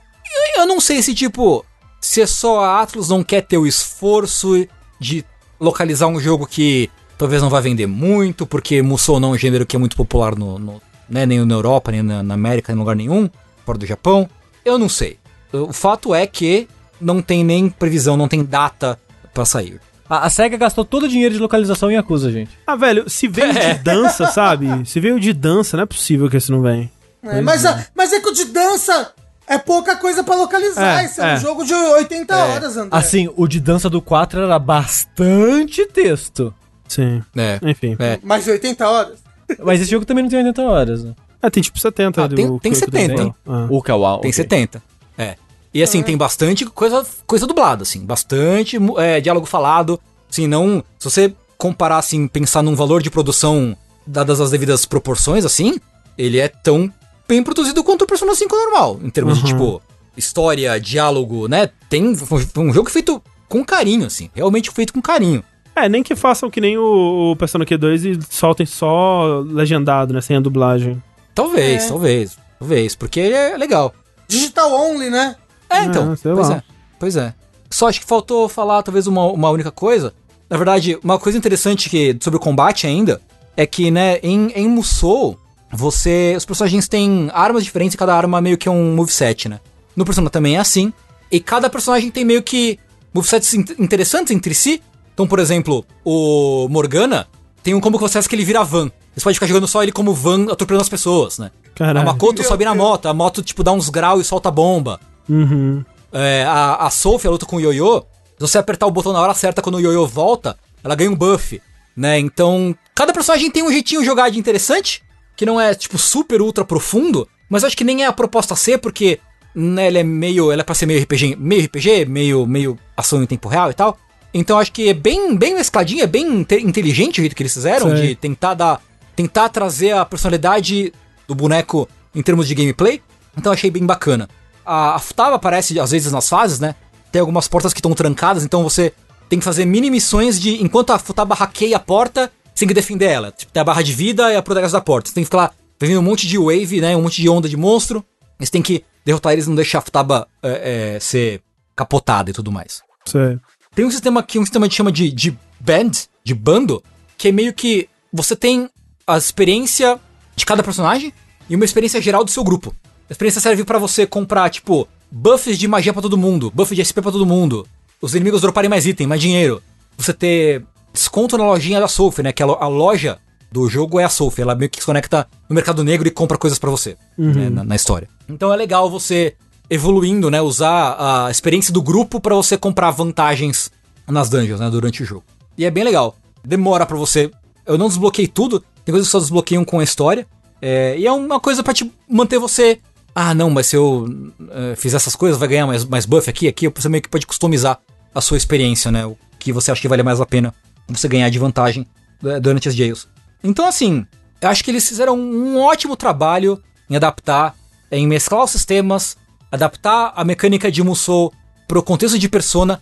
A trilha sonora desse jogo é muito boa, é muito, É, eu muito, lembro muito, disso. muito Quando boa. a gente jogou a demo, nossa, a trilha me chamou muita atenção, né? Cara, é, tem músicas originais, obviamente, que são, que são boas. Inclusive, eu acho até a abertura do, do Screamo melhor que a do Royal, até. Isso é verdade. E, mas assim, né, os Warriors, eles normalmente têm uma trilha mais focada em, em rock metal, assim.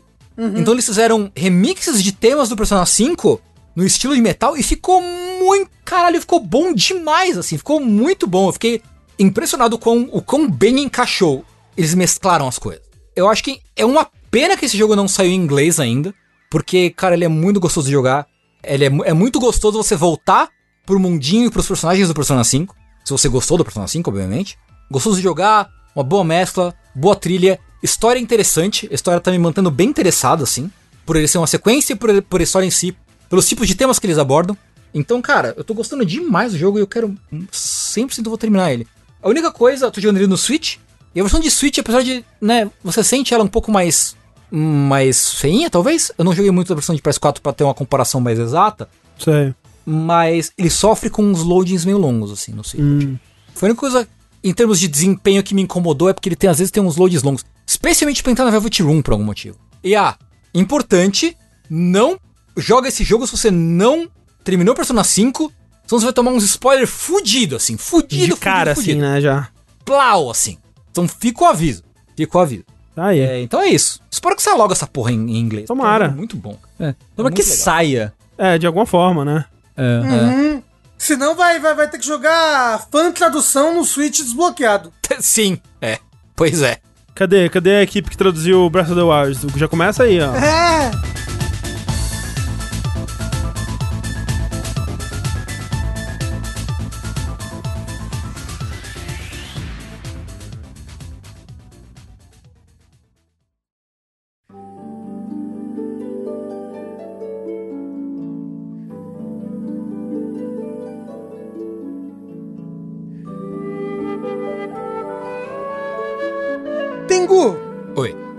grava um podcast que é o DLC Cedilha, né? Sim.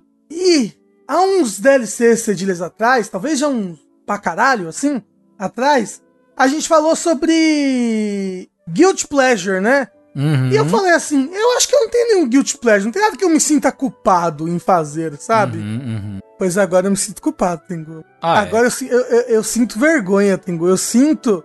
é, eu sinto a desgraça que se derramou em minha vida, Sei. Tengu, pois eu fui acometido pelo Gacha. É, eu gostaria de trazer essa mesa aqui. Surpreendendo, antes disso, surpreendendo absolutamente ninguém, porque o Rafa é o cara que, antes de jogar, ele já paga mais caro no jogo pra ter arminha colorida. Eu, por exemplo, nunca compraria uma skin é, zoada de um Nunca? personagem de um jogo ruim que eu não quero jogar. Siga o exemplo do André. Pois, pois seguindo o exemplo do André que eu me ferrei, na verdade. Rafa, antes de você começar a falar do jogo, quanto que você gastou com ele? Não vou falar. Não, não, não. Essa é uma intervenção, Rafa. Esse, esse veste, na verdade, nem tá ao vivo. Não, não, não, não, não. não Somos só, somos só a gente aqui. Mas talvez eu tenha gastado. Tá bom? Talvez. Muito dinheiro no caso. Peraí, Rafa. Mais de 50? Na 50 você não compra dois bonecos nesse jogo, André. Não, calma aí. Deixa eu falar. O que, que se compra nesse jogo? O que, que se compra nesse jogo? Que não Boneco se compra arminha. esse jogo, na verdade. Tá, ok. não, mas Então olha o só, Rafa é gastou. Rafa gastou mais de 50 e menos de 300. Caralho, Rafa, peraí, peraí. Então, eu vou Peraí, Rafa. Nunca eu vai vou começar a saber. acreditar, eu vou começar a acreditar no chat. Peraí, porque o chat Rafa. tá falando que você gastou 380 reais. Não, a gente nunca vai saber. Nunca vai É saber. mais de 300 reais, Rafa. Não é, não é. Uma calça pra uma jo... Um gacha pra um jovem de... Então, mas o que, o que é esse jogo onde você está afundando a sua vida? Gente, é o seguinte. Tem uma certa empresa de nome MiHoYo, que ó, o subtítulo dela é Tech Otaku Save the World.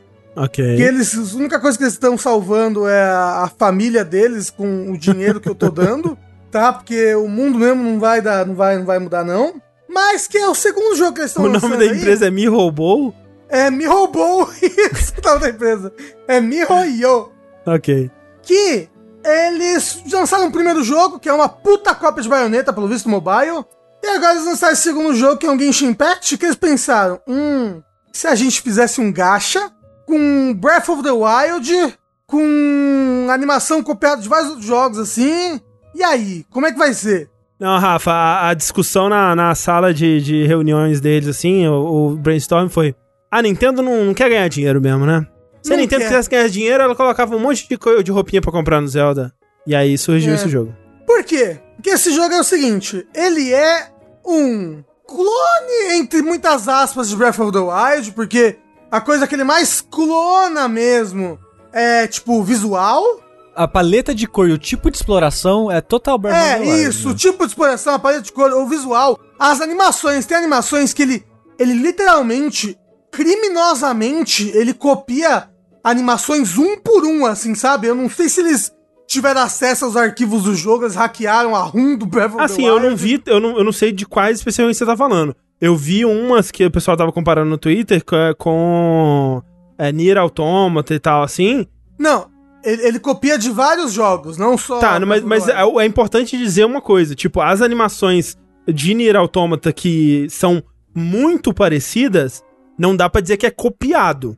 Algum animador foi lá e refez com referência em Nier Automata. Então, talvez seja isso, mas sabe, é tão igual que quando você joga, dá aquele sensação, nossa, eu tô jogando Breath porque é Sim. o mesmo jeito que a mão vai e pega, sabe, é idêntico, só que alguém desenhou por cima, entendeu?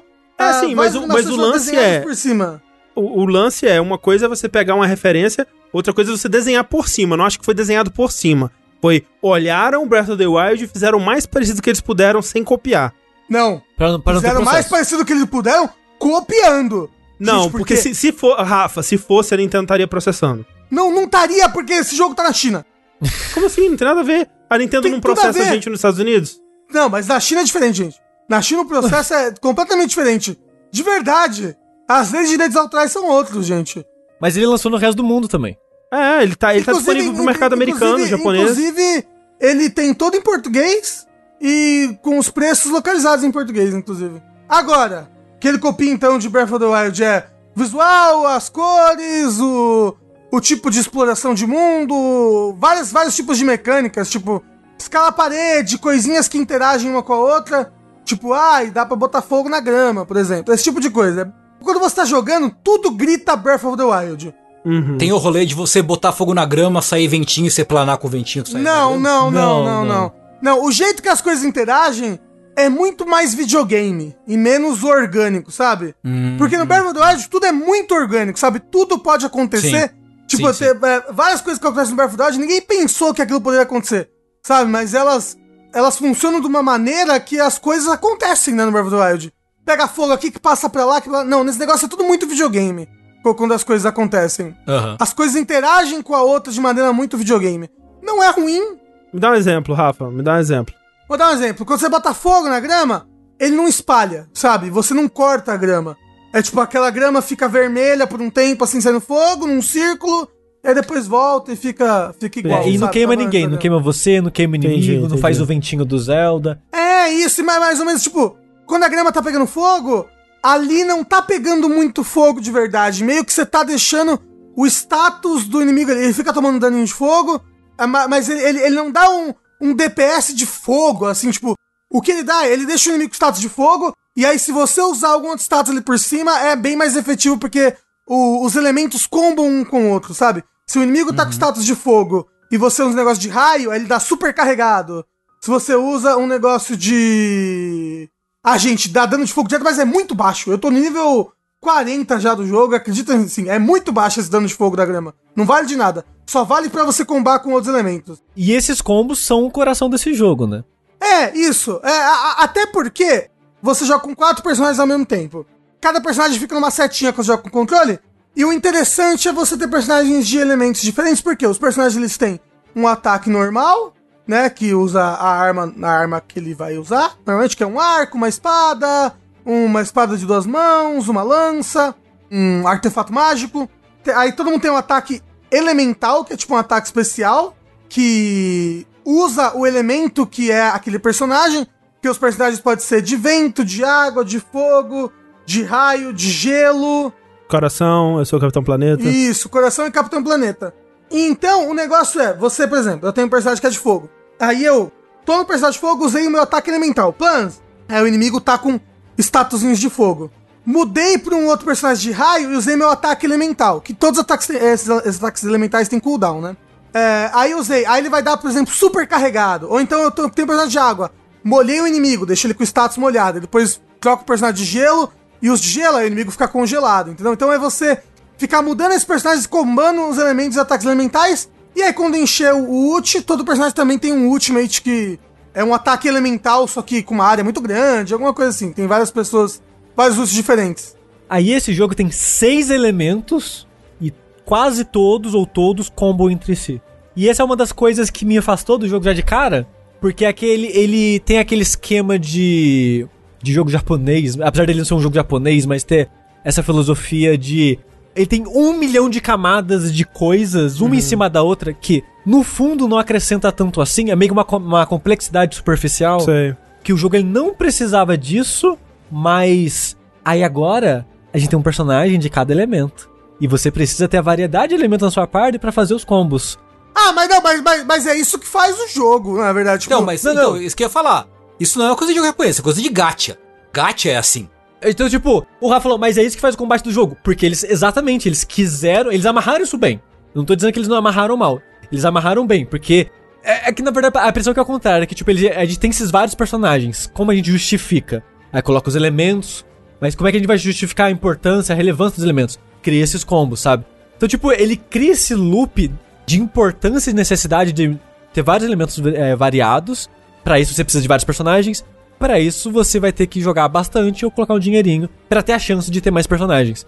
É, então, porque, porque, como eu falei antes, ele é um gacha. O que, que é um que é um gacha? O, o gacha é um que é um vem do, do- de uma máquina, né? Essa expressão, uma máquina de caça-níquel, que é muito, muito popular no Japão, né? Peraí, não é é caça-níquel não. não, é, a- é a máquina. Não. É a máquina que Ah, você é a máquina que põe pega a a bolinha. moeda, isso, e roda e cai uma bolinha. O gacha Isso, isso. é tipo, é a, é a onomatopeia do som da, da, da bolinha caindo, do bagulho girando da bolinha caindo. De gacha. É, isso. É. a, a- a- cai uma cápsula, né? Aí dentro da cápsula É. tem um negocinho, um, um Sim. bonequinho colecionável que é aleatório. Você não sabe qual você vai É. pegar, né? São as bonecas LOL, gente. Esse é o Ah. gacha. isso. E aí, e aí, jogo de gacha normalmente tem várias bonecas pra você colecionar. E aí, essas bonecas vêm em loot boxes, né? Vem nessas. Vem nesses vários negócios aleatórios que você não sabe que boneco pode vir, se é que vai vir um boneco. Porque vir boneco é coisa mais rara e tudo mais. E ele é um jogo disso, né? Ou seja, você tem uns 30 personagens, se eu não me engano, na verdade, talvez tenha até menos aí. E aí você, você tem essa necessidade de ter vários personagens diferentes, não só pra você colecionar os personagens todos, mas porque os personagens têm armas diferentes, né? Apesar de- deles, deles né, repetir a arma, por exemplo, tem vários personagens que usam espada, né? Mas todo personagem que é 5 estrelas que usa espada tem combo de espada normal, bem diferente um do outro. O que, que significa ele ser cinco estrelas? Tem, tipo, raridade entre os mesmos personagens? Eu posso ter Não, é, não. Mariazinhas, uma estrela, Mariazinha, cinco estrelas? Não, não, não, não, não, não, não. Você Ah, tem, tá. é, você tem personagens que são 4 estrelas Ah, e entendi, personagens que são 5 estrelas, mas são personagens diferentes, entendeu? Ok. É todo personagem ou é 4 ou é 5 estrelas. Ah, ok. E você também tem as armas que você tira nos gacha. Isso, as armas do personagem. As armas também saem no gacha. Apesar de que tem como você fazer armas boas no ferreiro do jogo, só demanda tempo. Ao contrário dos personagens. Os personagens você não consegue sem ser em gacha. A não ser os personagens que ele te dá meio que na história. Porque você Isso. começa. Você começa o jogo na história que é. É meio que um Isekai, porque tá você e a sua irmã barra irmão. Porque você que escolhe, né, se você vai jogar com o personagem masculino ou feminino. E vocês são viajantes de mundos. Vocês estão, "Ê, estamos viajando pelos vários mundos, blá blá. E aí, quando você tá passando por esse mundo, que é Teivat, acho que é o nome do mundo, é, uma deusa aparece e fala: Ê, caralho, que porra é essa? E sequestra um dos dois. Sequestra o contrário do que você escolheu. Nossa, mas essa, essa deusa é uma deusa e uma louca, né? E uma feiticeira, ela é demais. E aí você, sei lá, fica dois meses no mundo meio que perdido, você encontra uma personagem muito estranha que se chama Paimon. Eita. Socorro, é o demônio, que é tipo uma fadinha que fica com você andando o tempo todo.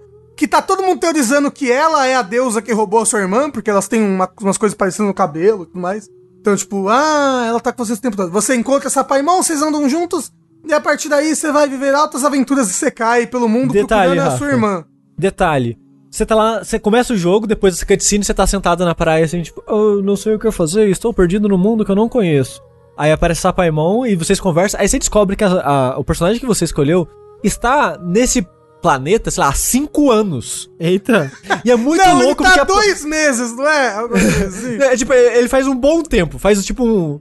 Cinco anos talvez seja exagero, mas tá tipo muito tempo. Tempo suficiente pra quando ela falou: Vamos explorar, tem uma cidade ali do lado. Tipo, a cidade era tipo a três minutos andando ali. Você tá há meses aqui e não conhece uma cidade, não conhece ninguém, não conhece É nada. o, é o jogador de Isekai, é o jogador de MMO no, no Isekai, ele não sai de casa. A impressão é que ela ficou sentada na praia os dois meses sem comer, sem, sem fazer nada, sabe? Uma roupa impecável. Impecável, obviamente. Não, é, a roupa de todo mundo é, é bem- é bem impecável mesmo. E aí você você descobre uma estátua de um deus de vento, porque aí, qual o seu objetivo? Vou procurar os deuses desse mundo pra descobrir qual foi o deus que roubou minha irmã, não é? Aí, quando você encontra a estátua de um deus de vento, você ganha um elemento de vento. Aí você, eita porra, ganha um elemento de vento. Só que você não tem uma, uma visão que to- todos os personagens da sua parte, todos os personagens normais, que não são protagonistas, têm uma visão, que é o quê? Que é uma pedra, tipo, foi concedida por um deus, alguma coisa assim, que dá o elemento a ele. Todo mundo só consegue ser de um elemento só, porque todo mundo só tem uma dessas pedras. Exceto o protagonista.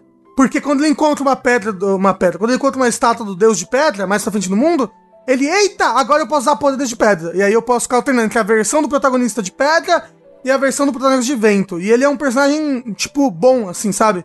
Ele é um personagem, tipo, de tier list, assim, ele tá, ele tá no A. Assim, tem Sim. quatro personagens no S ele tá no A ali. Então, tipo, ele é um, ele é um- Rapidão, ele é um personagem bom. Hum. Calma que seu idoso falou. Como assim teorizando? Ninguém terminou ainda? Vai dizer que é um jogo infinito? Eu vou chutar que, assim como a maioria desses jogos como serviço, ele vai se estender aí, né? Eles vão adicionar ainda muita história, né? E vão ter eventos pra continuar o conteúdo que tem atualmente e tudo mais, né? Não, é, eu acho que, tipo, por enquanto ele tem dois mundos, assim, duas áreas muito, muito, muito grandes, porque as áreas são bem grandes, e só, e vão adicionar uma terceira mês que vem. Uhum. Então, tipo, não, a história não acabou. É, falaram ali, ó, o jogo tem duas cidades por enquanto, mas falaram que vão ter sete. Ok. É, porque eu acho que vai, vão ter, tipo. Vai, vai ter o protagonista com todos os elementos, né? Com todos os deuses e pans. Aí, aí ele tem essas historinhas de aventura de RPG, porque tem, por exemplo, um dragão dessa cidade, que ele era um, um dos quatro protetores dessa cidade, a cidade do deus do vento, né? Que é Mundstat, alguma coisa assim. E ele tá meio louco, ele tá, tipo, deixando tudo com tempestade, você tem que descobrir o que, que tá acontecendo, por que, que tá acontecendo, blá blá, uma organização do mal que tá meio que mexendo com as coisas. Será que está ligado com a sua irmã? Tipo, a historinha é legal, tem tudo em português, dá pra acompanhar de boa, tem bastante fala, bastante diálogo, tem bastante personagem. É muito engraçado porque os personagens do Gacha são os personagens que você encontra na história, né? Só que você pode estar com eles jogável, né, na sua party. E aí, tipo, você tá com ele, olhando pra ele e conversando com ele, assim, tipo, com o mesmo personagem. Ele reage de alguma forma ou não? Não, não, ele. ele toda vez que, eles, que as pessoas falam com você, é, mesmo que ele, que ele não esteja na sua party, todo mundo tá sempre falando com o protagonista, entendeu? Sei. Ah, o aventureiro, isso, aquilo, porque você virou aventureiro, é um cavaleiro honorário, e todo mundo se refere a você desse jeito. sei. Sobre a historinha daí, eu, eu não joguei muito, devo ter jogado umas três horas dele só, antes de desistir. Ah, você jogou? Joguei. Uma coisa que eu achei interessante é que a, a cidade que tem no começo, a, a primeira cidade, ela é bem grandinha e tem bastante NPC. E no começo eu pensei, é meio que um RPG, né? Vamos conversar com as pessoas pra ver o que acontece. Aí eu conversei com o aprendiz do ferreiro. E o aprendiz do ferreiro é um cara que o ferreiro ele menospreza muito, diminui muito assim. Tipo, não, não encosta nas, pô, na, nas minhas coisas, que toda vez que você vai tentar fazer uma, sei lá, uma espada, você faz merda. Uhum. Aí teve uma espada que ele fez e ele ficou orgulhoso. Só que o ferreiro falou que não ia vender lá, porque não podia, que é muito ruim. Aí ele meio que jogou fora. E ele falou que, tipo, sabe, enfincou no chão do lado de fora da cidade e tem umas crianças brincando com ela. Hum. Aí eu pensei, ele foi muito específico. Será que realmente tem essa espada do lado de fora da cidade? E contornando a cidade, você acha uma espada enferrujada enfincada no chão com a criança parada em frente a ela. E a criança comenta um pouco sobre a espada. Aí eu pensei que ia ser algo mais elaborado, ou que eu ia ganhar uma espada, né? E pegar a espada pra mim, ou qualquer coisa do tipo. E não tem. Mas, tipo, foi referenciado, sabe? Tipo, coisas. E eu comecei a reparar coisas que NPC falam. Meio que realmente tem um mundinho bem feitinho ali. Que os diálogos batem um com o outro. E eu até fiquei curioso, não joguei o suficiente pra fazer isso, mas tem um cara que eu encontro que acho que ele queria pedir o- a namorada dele em casamento, uma parada assim, num lugar específico, num lugar com sal. Não, eu fiz um barco com flores, uma parada Ah. assim. E ele desfez em tal parte do rio. E de novo, ele foi muito específico na historinha que ele contou. E eu pensei, será que tem um tesouro? Tem alguma coisa no lugar que ele falou que ele fez o barco de flores e tal? Então, eu não duvido que tenha, mas eu. Eu, eu, eu fui por um tipo. Ah, não vai ter nada pra tipo. Eita, teve? Ah, mas teve, mas não foi nada tão incrível assim. Mas eu ainda fiquei surpreso de deles terem tido essa atenção ao detalhe, sabe? Deles Sei. terem criado esse mundinho que, se você prestar atenção, vai ter um pouquinho de coisa pra você explorar ali. Uhum. Isso eu só achei bem legal no jogo.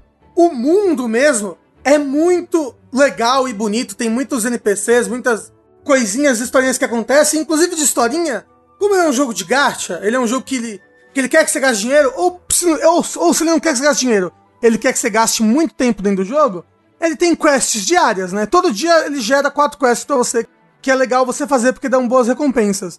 E tem historinhas da quest diária que vão, cada dia vai evoluindo mais. Então, por exemplo, te- teve uma quest diária que tinha um, um moço, tipo, ah, é minha filha quer entrar pros cavaleiros, ela quer treinar, mas ela. Ela não tem nada que ela consiga treinar aqui, sabe? Pô, eu lembro que tem uns monstros, uns monstros que eles usam uns negócios de madeira lá. Você não consegue pegar esse negócio pra mim, pra me dar pra minha filha pra ela treinar? Aí você vai lá, destrói os monstros e pega esse negócio de madeira pra ele, né? Aí essa é a quest de um dia. Quando você volta no outro dia pra fazer a quest, tá lá a menina treinando no negócio de madeira e ela, nossa, eu queria aprender um golpe novo nesse negócio, você pode me ajudar? Aí você vai ajudar ela. Então, então tem quests que, cada dia que você volta, os NPCs estão avançando nessas historinhas, sabe? Que tá acontecendo nas quests diárias. A maior parte das quests diárias é bucha, mas tem várias vezes que tem essas historinhas legais que vão avançando dia a dia, e eu tô achando isso bem bacana. Quesito do mundo, o jogo, o jogo é muito legal. O único realmente, tipo, negócio dele é que ele é uma grande armadilha pra você gastar o seu dinheiro, né? Porque você tem os seus vários personagens e você tem que upar os personagens. Isso não gasta dinheiro, você gasta mais tempo, porque matar monstro não dá XP direito. Dá, dá pouquíssima Não. XP. O negócio é, quando você mata monstro, quando você abre baú, quando você abre essas coisas, você ganha, tipo, livros de XP. Então você usa esses livros pra upar o personagem que você quiser. Você, você upa o personagem. Você upa a arma do personagem. Você upa os artefatos, que são os acessórios dos personagens. Você upa os talentos do personagem. Até mesmo a história do personagem, se você quiser saber mais, você ganha, tipo, uns pontos de amizade que vão liberando mais sobre a história do personagem que você tá. Então, tipo, ele é um jogo com uns 450 sistemas de, up- de up diferente e umas 10 moedas diferentes. Sério, tem muita moeda diferente nesse jogo. Ai, essa é a moeda que você usa, que ela recarrega com o tempo, entendeu?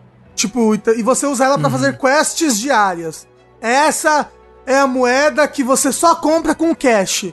Essa é a moeda normal do jogo que você usa pra upgradear a personagem, pra comprar item normal. Essa é a moeda que você usa pra comprar loot box, que é tipo uma moeda que é um cristal de desejo, alguma porra assim. É, em inglês é Wish. É, Ah, No caso, a loot box, é, chama Wish. isso, isso. Porque você ora, né, na loot box. Sim.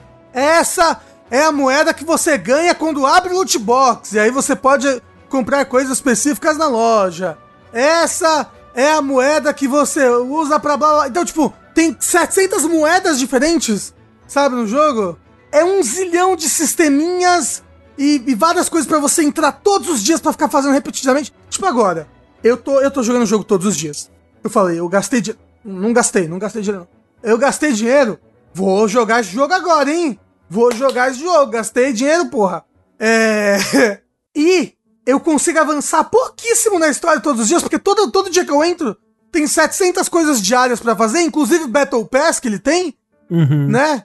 Então, tipo, eu fico fazendo as coisas diárias por umas duas horas e eu não quero mais jogar, sabe? Pra avançar a história, pra explorar, e precisa. Você precisa ficar explorando muito o mundo pra pegar material. Você precisa ficar fazendo as dungeonzinhas todos os dias pra pegar material de upgrade de arma, de personagem. Sabe? O, o, o Battle Pass tem, tem, tem o Battle Pass normal e o pago. Rafa, Hum. mas por que que, o que que te fez gastar dinheiro no jogo? Você sentiu que você tava estagnado? Foi porque você achou o jogo legal? O que que foi? Eu achei o jogo legal e eu sou compulsivo. Eu sou muito compulsivo com essas coisas. Tava, tava em promoção, tava. Tipo, Caralho. Puta que pariu. Aquela Mas- promoção, né? Mas a minha pergunta é, o jogo ele, você chegou, ele chega num ponto que você fala, putz, agora ou eu dedico 100 horas ou eu pago. Então, eu não sei, né? Porque eu paguei. Ah, entendi. O Rafa eu jogou não 30 sei. minutos e pagou. entendi. É. É muito Rafa isso mesmo. Eu não sei se você fica estagnado nele. Uma coisa é, é impossível você upar todos os personagens. Você tem que escolher, assim, ó, eu vou upar no máximo esses quatro, no máximo esses seis, pega uma parte legal. Porque tem uns personagens inúteis pra caralho. Assim, tipo a Ember, a personagem que você começa, ela é muito boa pra explorar o mundo. Pra batalha, ela é um lixo. Porra, ela, a personagem que você começa, né? Porque o, o jogo te dá três personagens. Que é essa arqueira de fogo, uma, ma- uma maga de raio e um espadachim de gelo. Você quer abrir loot box, você ganha essa, esse, esse cristalzinho do desejo, que é o cristalzinho que você usa pra abrir loot box. dentre outras coisas, fazendo quase tudo no jogo. Você abre baú, você ganha esse cristal. Você faz quest diária, você ganha esse cristal. Você faz dungeon, você ganha esse cristal. Quase tudo ganha esse cristal do loot box. Mas você ganha tipo 10, 20. Não, você ganha não, menos. Você ganha tipo 5 no máximo, às vezes um, às vezes dois. Você ganha bem pouquinho. E pra abrir, e uma loot box é 160 desse cristal. Não, é. é ah, é que, eu, é que eu sempre abro de 10 em 10. É. Então esse, eu sempre gasto mi- 1.600. O que é muito mais ainda. É, então, mas é porque você, você vai pegando. Você vai ganhando mais. Eu não sei se com o tempo você vai ganhando mais, mas hoje em dia tudo eu ganho 10, 20, 10, 20, Ok. 30, 40, de- de- dependendo até do. Se a, se a coisa que eu fiz foi a primeira vez que eu fiz, por exemplo. Então, tipo, você ganha bastante. Só que é aquilo, ou você joga muito, ou você gasta dinheiro. E tem coisas que, que valem muito dinheiro. Por exemplo, ele tem, uma, ele tem uma benção da lua. Você paga e por 30 dias, toda vez que você entrar no jogo, você ganha 90 cristais de desejo, entendeu? E aí, tipo, vale muito a pena. É um, é um bom dinheiro porque é tipo 18 reais, aí 90 cristais por. Vale a pena. É isso que ele quer que você pense. Sei. Não, não vale a pena. A- a- o que o Rafa quis dizer é que não vale a pena. Mas, Rafa, Ah, se eu, um jogador que eu não quero ou não tenho dinheiro pra gastar, eu, eu vou jogar e eu não quero, tô, caguei pra missão de, de daily missão também. Eu quero fazer a história. Eu consigo? não, eu acho que não. Ah, até porque, por exemplo, você fez a história, blá blá blá blá blá. Aí ele fala: Ó, pra você ir pro ato 2 dessa história, você tem que estar rank de aventura 15. Porque assim, os seus personagens têm o seu próprio nível. Mas você tem, tipo, um nível da sua conta. Entendeu? E aí a sua conta tem que estar nível 15. E aí você só consegue é, upar a conta explorando o mundo, abrindo baú. É, É, então, peraí, é porque ficou, ficou estranho. A minha, a minha pergunta ficou estranha, porque eu, eu, eu perguntei se consegue e o chat inteiro tá dizendo que consegue. Mas eu quis dizer, você consegue sem ter que grindar durante 700 horas, se eu quiser só fazer as missões de história, Não. eu, eu tô liberado pra fazer? E a resposta é não, né? Porque te trava por rank, Não, é isso. não, não, não. Não, porque você precisa fazer o rank. Dito isso, quando tem história, eu até gosto. Mas o legal mesmo desse jogo é explorar. É explorar o mundo, é achar. Porque ele, ele tem os coroques dele, sabe? Ele tem Uhum. um zilhão de puzzle. Todo lugar que você olha tem puzzle, tem acampamento inimigo, e tem uns puzzles bem irados, assim, tipo, tem essa segunda área. Que a primeira área, ela é mais genérico Zelda, assim, né? Que é a área da cidade do começo. A segunda área, ela é bonita de arregaçar, nossa senhora! Tipo, a música da primeira área várias vezes lembra Zelda, sabe? Um pianinho. Pururu, pururu, É, não, pururu, todos, a, pururu. todos os efeitos sonoros do jogo são inspirados em Zelda. Sim. Mas nessa segunda área, começa. A, é- ela é uma área mais de aspecto chinês. Tanto que todos os personagens de aspecto chinês do jogo são dessa área. Então começa a ter mais músicas, tipo, tradicionais chinesas, sabe? E ela é uma área bonita pra arregaçar com água, assim, tipo. Ela é muito bonita e é uma delícia de explorar. A coisa mais legal desse jogo é explorar o mapa, é, é- é você acabando descobrindo umas quests assim, tipo. Nossa, eu descobri essa pedra que tá voando aqui no alto dessa montanha. Aí eu descobri, tipo, três estátuas que se eu rodar e apontar elas, elas em direção à pedra, estátuas longes, assim, elas fazem um raio de luz que faz um negócio que eu consigo subir até a pedra voando. E lá em cima tem, tipo, recompensa boa, tipo, acessório quatro estrelas, é Sei. coisa de arma boa, tipo, recompensas que valem muito a pena vo- você explorar. Tem quests com bosses irados, então, tipo, explorar é a coisa mais legal do jogo. Deixa eu refazer a pergunta então, já que agora eu sei que explorar é a coisa mais legal do jogo. Se eu não gastar nenhum dinheiro, eu consigo simplesmente ir explorando o jogo? Ah, os Sim, lugares? consegue. Consegue, beleza. consegue. Consegue porque, assim, o mundo, ele upa, né? Chega um momento que, tal qual Zelda, ô, é porque Zelda, essa coisa é oculta, o Zelda nunca te conta. Isso, o Zelda Breath of the Wild, mas o seu mundo tem níveis, que vão Aham, upando conforme você vai matando monstro, né? No Zelda, cada monstro que você mata dá tanto de XP, quando chega num cap, upa o mundo. Nesse jogo, isso ele te fala, né? Você ganha, é, acho que quando você passa do rank tanto de aventureiro, o seu, o seu mundo upa pra, tipo, mundo nível 1. E aí Sei. todos os monstros do mundo, todos vão ficar mais fortes. Só que se você tá no rank tanto de aventura, você já é mais forte. Uhum. Então, tipo, o que faz com que todas as áreas fiquem legais de novo de explorar. Pra você matar mais os bichos e tudo mais. Então, tipo, dá. Dá, dá super pra você ficar explorando, de boa, com os seus personagens. E você vai ganhar loot box de tempo em tempo. Toda vez que você abre 10 loot box, não importa se você abre 10 de uma vez Sempre vem um 4 estrelas quando você abre 10 loot box. E sempre vem um 5 estrelas quando você abre 90, 80 loot box. É, mas falando sobre as, as estatísticas, eu já vi muita gente que joga gacha com frequência, que até gosta de gacha, falando que esse jogo ele tem porcentagens baixíssimas pro tipo de jogo. É. E eu acho que porque é 0,6% de vir algo 5 estrelas. Aí. É, o que é menor do que o menor do que costuma ter nesse tipo de jogo. Mas eu acho que é isso porque tem poucos personagens ainda. Então, como, como ele tem pouco, se você pegar o logo de tudo de cara, você meio que perde o incentivo de investir o dinheiro. Então, eu acho que é por isso que eles deixaram os números tão baixos assim. Mas é, eu, eu, eu tô tentando entender o jogo, que eu não joguei, né? Então eu tô querendo pensar assim, eu, enquanto jogador, que odeio grinding, odeio gacha, eu não, não, vou, não me importo em ter todos os personagens, eu não me importo em ter roupinha bonita, arminha bonita, não importa nada dessas coisas. Eu quero jogar um, um, um Zelda Breath of the Wild com é, Free to play. bonito, Porque ele é free to da play. hora no meu, no meu PC free to play. E, e assim, aí eu Ou tiro... no seu Android, no seu iOS, que é cross-save, inclusive, hein?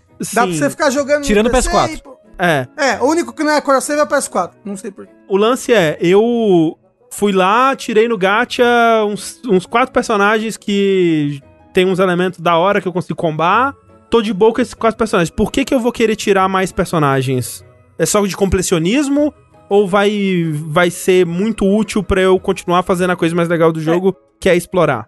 Assim, a coisa legal do jogo é explorar, mas você tem muito desafio de batalha. As dungeons todas são de batalhas, assim, sabe? Tipo, essa é uma dungeon de batalha só com inimigo de raio.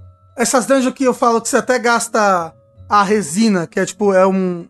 É uma currency, é uma moeda que você ganha por hora, né? Tipo, é uma moeda que você ganha pelo tempo. E não é, não não é o tempo do jogo, é o tempo da vida real, né?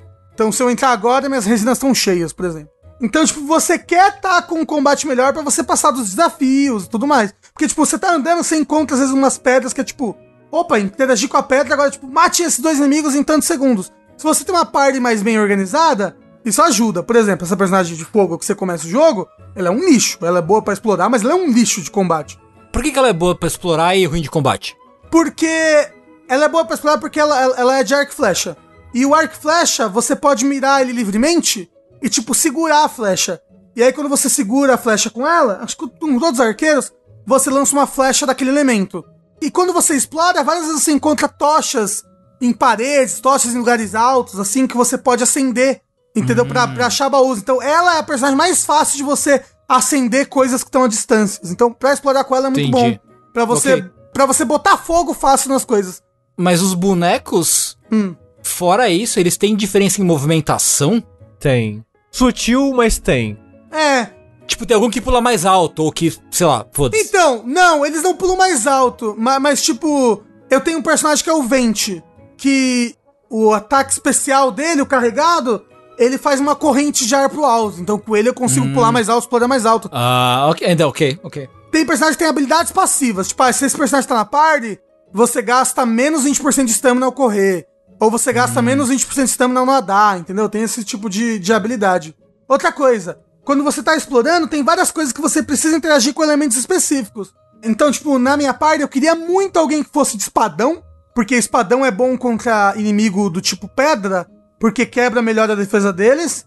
E minera igual no Breath of the Wild, com uma Isso. porrada você quebra os negócios de minério. É, e tem, tem minérios que você só consegue minerar com pessoas de espadão ou pessoas de com elemento pedra. Então, tipo, eu queria muito alguém de espadão e elemento raio. Então, tipo, eu não comprei, tá, dessa vez, mas eu, tipo, tirei sorte de, de que eu tinha dinheiro de loot box suficiente pra comprar o personagem que ele tava lá na loja. Ah, sei, sei. Você deu sorte que o número do seu cartão já tava cadastrado lá e você é, ficou. então, loucura! Apareceu o personagem ali pra mim. Sei como é que é. É tipo, falando desses elementos né, de gacha e tal, uma coisa que tem isso também são as armas.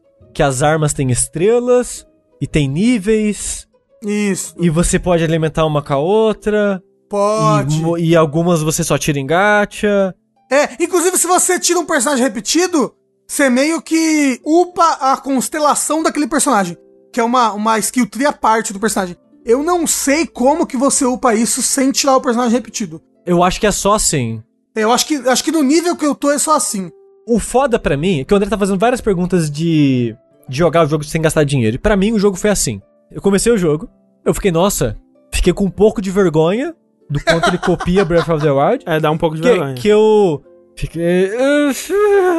Né? É sempre meio assim, né? Quando você vê um jogo tão descarado assim, mas beleza, vamos dar a chance. mas é, mas é- mas não, não tem o mínimo de vergonha. Gente, Não uma tem. coisa é você copiar Não. uma coisa. Agora, quando você copia as animações, a arte, a música, os sons, tudo é muito copiado, principalmente no começo. A gente, mas não, não existia uma pessoa que falou: Nossa, que vergonhoso, né? Isso. Vamos ser uma coisa original, pelo menos aqui, né? É, uma o original seja deles. nossa. A parada que é original é o conjunto da obra. O conjunto da obra é original. É você pegar um jogo Sim. desse tipo que tem cara de AAA e ser um free to play, um gacha free to play. Isso não existe. É, e, e assim, é aquela coisa. Conceitualmente, você me fala assim, porra, vamos fazer um jogo free to play que ele vai ser tão gostoso de jogar quanto o Zelda Breath of the Wild. Ou vai, vai ter muitas daquelas mecânicas que fizeram Breath of the Wild ser tão, ser tão da hora, né? Eu falo, porra, bom, façam mais isso. É tipo, eu já não entendo pessoas como MTSJ que fala que ele é melhor que Breath of the Wild. De Ah, mas é jogar, porque a pessoa, ela, às vezes, ela tem Aí- problema mental, né? Porque não é possível. É tipo, se jogou os dois e acha esse melhor, aí a pessoa tem um gosto muito peculiar. Porque eu acho que esse jogo, ele tem coisas boas, mas tá lá pra te fuder. Por causa do seguinte, minha experiência com ele foi assim, eu comecei a jogar ele, eu comecei a... Ele tem, ele, ele tem um começo bem lento, né? Até te introduzir os personagens iniciais, que vão os quatro primeiros que vão entrar na sua party, você liberar algumas mecânicas de dar upgrade na- nas estátuas lá pra você ganhar mais vida ou mais estamina. Na verdade é subir de level no geral, né? E você começar a achar os Korok, que são as paradas que você gasta na estátua pra você subir seu level e coisas do tipo. O jogo ele, ele demora até apresentar essas coisas pra você. E quando eu joguei tipo umas 3, 4 horas dele, eu percebi que o mundinho ele, dele é, é bem é bem bem feitinho. Você, que nem eu comentei aquela hora, você sente que ele é vivo, que as pessoas parece que elas realmente se conhecem, que interagem, tem uma história acontecendo ali por trás, mesmo fora das principais. O chat já falou aqui durante o stream que tem quest secreta que é só assim mesmo, conversando com os NPCs e você explorando o mundo, você encontra algumas quests secretas assim, o que eu acho muito legal. E explorar o mundo, até onde joguei eu não achei melhor que Breath of the Wild, mas Não, achei no calma aí, mesmo calma, calma, nível. calma aí. Breath of the Wild tem elemento de número de jogos. Gente, elemento é uma coisa, gente, pelo amor de Deus. É claro que É, tem assim, elementos de é, não, Skyrim que isso, isso, ele não, se isso não precisa argumentar, Porra! Rafa. Se a pessoa Isso é olha pra esse jogo e ela não entende como que, o que, que a gente tá falando quando a gente tá falando que ele é descaradamente copiado de Breath of the Wild, aí, aí não tem o que argumentar. Não, não precisa nem fazer esse ponto. Se a pessoa, a pessoa só olhar esse jogo. Se ela não entende isso, não tem o que argumentar. É, de Mas, mas aí, explorando o jogo e coletando essas paradinhas, e ele tem essa parada do Zelda de você olha o horizonte e você vê coisas de interesse, Sim, você sim. quer ir lá, você quer explorar, você quer fazer as coisas e tal. O problema desse jogo é todas as mecânicas por trás do jogo. Porque, e isso é um problema que eu tenho. Tem muita gente que não liga, que consegue ignorar, que, sei lá, até se diverte com as mecânicas de gacha, ou que seja. O problema pra mim é que eu sei que eu sou uma pessoa compulsiva igual o Rafa. Eu sei que eu sou uma pessoa que, quando eu vejo o jogo esfregando algo na minha cara, eu quero aquele negócio. Uhum, Eu não uhum. consigo simplesmente, ah, não vou gastar dinheiro, foda-se, eu vou ignorar isso. Sei. Então fica me incomodando, aquilo fica constantemente cutucando é, a parte de trás da minha cabeça, sabe? Fica, fica no fundinho da minha mente a existência de todos esses mecanismos. E como eu falei, o jogo ele foi muito bem feito no sentido dele fazer um ciclo da natureza do jogo, digamos assim, te pegar. Porque tem todas as paradas dos elementos, a maneira que os elementos combo, a maneira que os elementos estão distribuídos entre os personagens, a maneira que as armas funcionam. Tudo isso do jogo é totalmente conectado. Uhum. Você consegue existir nesse ambiente sem gastar dinheiro. Mas você sente que se você gastar, você consegue mais. Você sente que o jogo ele quer que você gaste. Ah, sim. Você sente o incentivo, sabe? Porque é tudo muito Diabinho, devagar. diabinho, e, é, e, é diabinho. tu, e é tudo, que nem o Rafa falou, é um milhão de camadas, um milhão de moedas, um milhão de coisas. Tudo que você faz é um número que cresce, é uma barra que sobe, é um tempo que tem que esperar, é uma coisa que você combina com a outra, é uma coisa que vai te dar outra. Tudo, tudo, tudo, tudo desse jogo é conectado com a outra. E aquela parada que, pra mim, mesmo que isso não fosse pra extrair de dinheiro, esses elementos que parecem desnecessari- desnecessariamente complicados e convolutos só pra dar aquela profundidade falsa, me incomoda, me dá Aham, preguiça. aham. Não, e assim, e, ele- e eles são necessários. Assim, por exemplo, eu, eu senti que eu tive que upar meus personagens pro nível 40 e minhas armas pro nível 40 pra fazer os, desaf- os desafios que eu tô fazendo agora. Os recursos que eu usei pra isso foram recursos pagos? Não. Foram recursos que eu consegui exclusivamente explorando o, o jogo, entendeu? Explorando o mundo e tudo mais. Recurso que eu gastei tempo em investimento de jogo, não de dinheiro. Mas ele precisa que você invista nessas. Né, nesses atributos todos, sabe? Pro É. seu personagem ficar forte numericamente suficiente. Porque, É. né, ele é muito. Gacha, né? Tipo, é, tipo Game as a Service, sabe? É, tu- tudo é muito esponja de dano, por assim dizer, né? Não adianta eu ser o melhor jogador do mundo, porque, tipo, ele, ele até tem iframe no, no seu. Na, na, na sua desviada e tudo mais, tipo, você consegue jogar bem. Mas não adianta eu ser o melhor jogador do mundo se eu não consigo passar de, de um DPS check que tem num boss, sabe? Por exemplo, tem, tem o, o- o primeiro boss grandão que eu enfrentei, que é o, o dragão, tem um momento que ele deixa o cenário todo dando dano, constante. Ou seja, se eu não tiver um DPS check alto suficiente, eu vou morrer antes de matar o boss, entendeu? Então, eu preciso, precisei investir é, dos meus personagens bem pra passar daquilo. Então, você precisa sa- se integrar com esses sistemas todos, você não consegue ignorar eles. Sim. O que eu tava falando de ser desnecessário é que um jogo desse tipo não precisaria ter esse elemento pra ter exploração boa, pra ter um combate bom. Ele tá aí porque ele precisa de dinheiro. A pessoa, quem fez o jogo, ele quer fazer dinheiro de alguma forma. Só que isso entra no meio do jogo, né? Ele entra na, na- no que é o, o jogo em si. Por isso que, e o que o Rafa disse. Ele tá, né, é, entrelaçado com tudo do jogo. E isso me incomoda muito. Porque, um, eu acho desnecessário ter tudo isso pro jogo existir. Só que o jogo precisa disso pra fazer o dinheiro. E a É no maneira que o jogo- modelo dele, né? Exato. E o jogo ele quer que você entre nesse mundinho com vários incentivos. E os incentivos pra mim é aquela sensação de vazio pra mim, sabe? Não é que é tipo, ah, eu vou ficar melhor se fizer, não, tipo, eu sinto que eu preciso fazer isso. Tipo, eu consigo, mas eu sinto que eu preciso, sabe? É, você consegue gastando mais tempo, né? É, é, e até jogo que não é free to play e tem esses excessos me incomodam. Eu já critiquei aqui Tales of Modernos, tipo, o Zestiria tem isso, o Berseria tem isso. Ele tem essas um milhão de camadas na maneira que os equipamentos funcionam, tanto que os, os equipamentos eles não são fixos, né? Eles são meio que Diablo. Toda vez que você consegue um equipamento, ele tem, tipo, atributos levemente diferentes, com, tipo, meio com pronomes diferentes, digamos assim. E se você combar os pronomes do seu equipamento, você ganha bônus diferentes. E quando você olha no seu inventário, você tem, tipo, 100 itens, sendo que, na verdade, são, tipo, três diferentes, só que tudo repetido. E isso me dá uma preguiça tão grande de, do jogo, que nem eu falando, mesmo sem ser free to play, é uma estrutura de jogo que me incomoda, eu pessoalmente. E esse jogo, ele é assim, de uma maneira até mais vital que o Tales of. Então, das 3, 4 horas que eu joguei o jogo, eu achei que a exploração dele é divertida, o combate ele, ele é competente, sabe? Ele é um jogo divertido. E por ser free to play, caralho, que incrível, sabe? É a primeira vez que eu vejo um jogo free to play desse estilo. Exato, é. Dessa maneira, Sim. porque é comum Sim. a gente ver jogo free to play é, elaborado e de alto investimento, mas competitivo, né? Uhum. A gente vê, sei lá, Valorante. o Valorant, né? O, o LoL, ou sei lá, tipo, o Apex Legends, você vê, sei lá, o Fortnite, porra.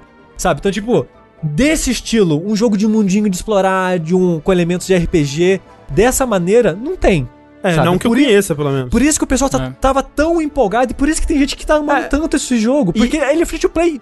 E jogo é caro pra caralho no Brasil, Exato, gente. exato. E, a, e a- assim, a primeira vez que um jogo desse tipo me deixa abalado, assim, tipo, de eu considerar, será que é, é esse eu vou jogar? E no fim das contas eu não vou jogar porque eu detesto tudo isso que o Sushi falou, eu assino embaixo, sabe? Tipo, esse tipo de mecânica, quando eu sinto o cheirinho desse, dessa parada, já apodrece tudo em volta, sabe, pra mim. Tipo, É, é um, é, um, ne- é um negócio que estraga, tipo, é por isso que eu não consigo jogar MMO, é por isso que o Fire Emblem Heroes, assim, tipo, joguei um, um dia dele, uh, fedeu, hein, fedeu demais, desinstalei, tipo, eu não aguento, não, não suporto esse tipo de coisa em jogo, e eu, e eu já sei, sabe, por mais que eu tenha ouvido já de muitas pessoas que, dentre os extremos de, de, de gacha Lawful Good, Chaotic Evil, sabe, esse tá mais pro lado do Lawful Good, assim, no sentido de que ele te deixa fazer muita coisa e dado o conteúdo que ele te oferece, né, Pra isso ser de graça, é uma oferta muito boa, né, Sim. dentro desse mercado. Ainda E assim é um roda, jogo- e roda bem no, em vários celulares, hein? Sim, sim. É. Dizem que ele não. que ele roda melhores em celulares de marca chinesa. Talvez porque vários dos testes que eles fizeram, que eles fizeram podem ter sido nesses celulares. Mas ele roda muito bem. A única coisa é que ele consome muita bateria, mas ele é muito bonito pra um jogo de celular, hein? Pera eu queria, eu queria falar algumas coisas aqui que o chat falou. É. A primeira é que falaram, ah, a vantagem desse jogo é que a história é meio que eterna. Pra mim e pro André, eu sei que isso é uma desvantagem. Aham. Porque aonde É, a mim é uma gente. desvantagem também. É, Eu, aonde. eu, eu quero ver essa história acabar, sabe? Do, do personagem. Quero ver ele encontrando a irmã, sei Tipo, lá. pra gente, a- o ponto da nossa vida que a gente tá agora, felizmente, a gente tem mais dinheiro do que tempo, digamos assim. A gente prefere comprar um jogo, jogar 8, 20, 30 horas, ver essa história, ver o jogo acontecer ali fechado nele mesmo e, se, e seguir a vida, sabe? Uhum. Mas eu entendo que muita, a maioria das pessoas, na verdade, não tá nesse aspecto que a gente tá, não tá nesse nível. Que é um jogo pra jogar por muito Exato. tempo. E eu já tive nessa fase da minha vida também, que tipo, nossa, eu queria muito um jogo pra jogar 200 horas. Uhum. E esse jogo tá aí pra você. Pra gente, a gente especificamente, ele não tá. É, e eu tá não no tô meu- criticando falando que o jogo é ruim por isso. Eu tô falando que eu não me interesso ou eu não quero jogar ele por causa disso. É diferente. E falaram ali também, tipo, nossa, eu não entendo quem fala mal de jogo free to play. É igual baixar um jogo e, fala, e, não- e falar mal do jogo. Pra baixar o jogo pirata, né? E falar que é ruim por exato, disso. O negócio é que não é só porque o jogo tá de graça que ele é perfeito. Não, não, não é, não é um jogo de graça, a única diferença dele não é que ele é só de graça, né? Tipo, pra ele ser de graça, isso implica uma série de decisões que foram tomadas no design dele pra ele ser viável enquanto um jogo de graça. É, porque as pessoas que fizeram esse jogo, gente, elas precisam ganhar dinheiro. Elas não Exato. vivem num mundo perfeito em que elas podem passar quatro anos fazendo um jogo e não ganhar um dinheiro.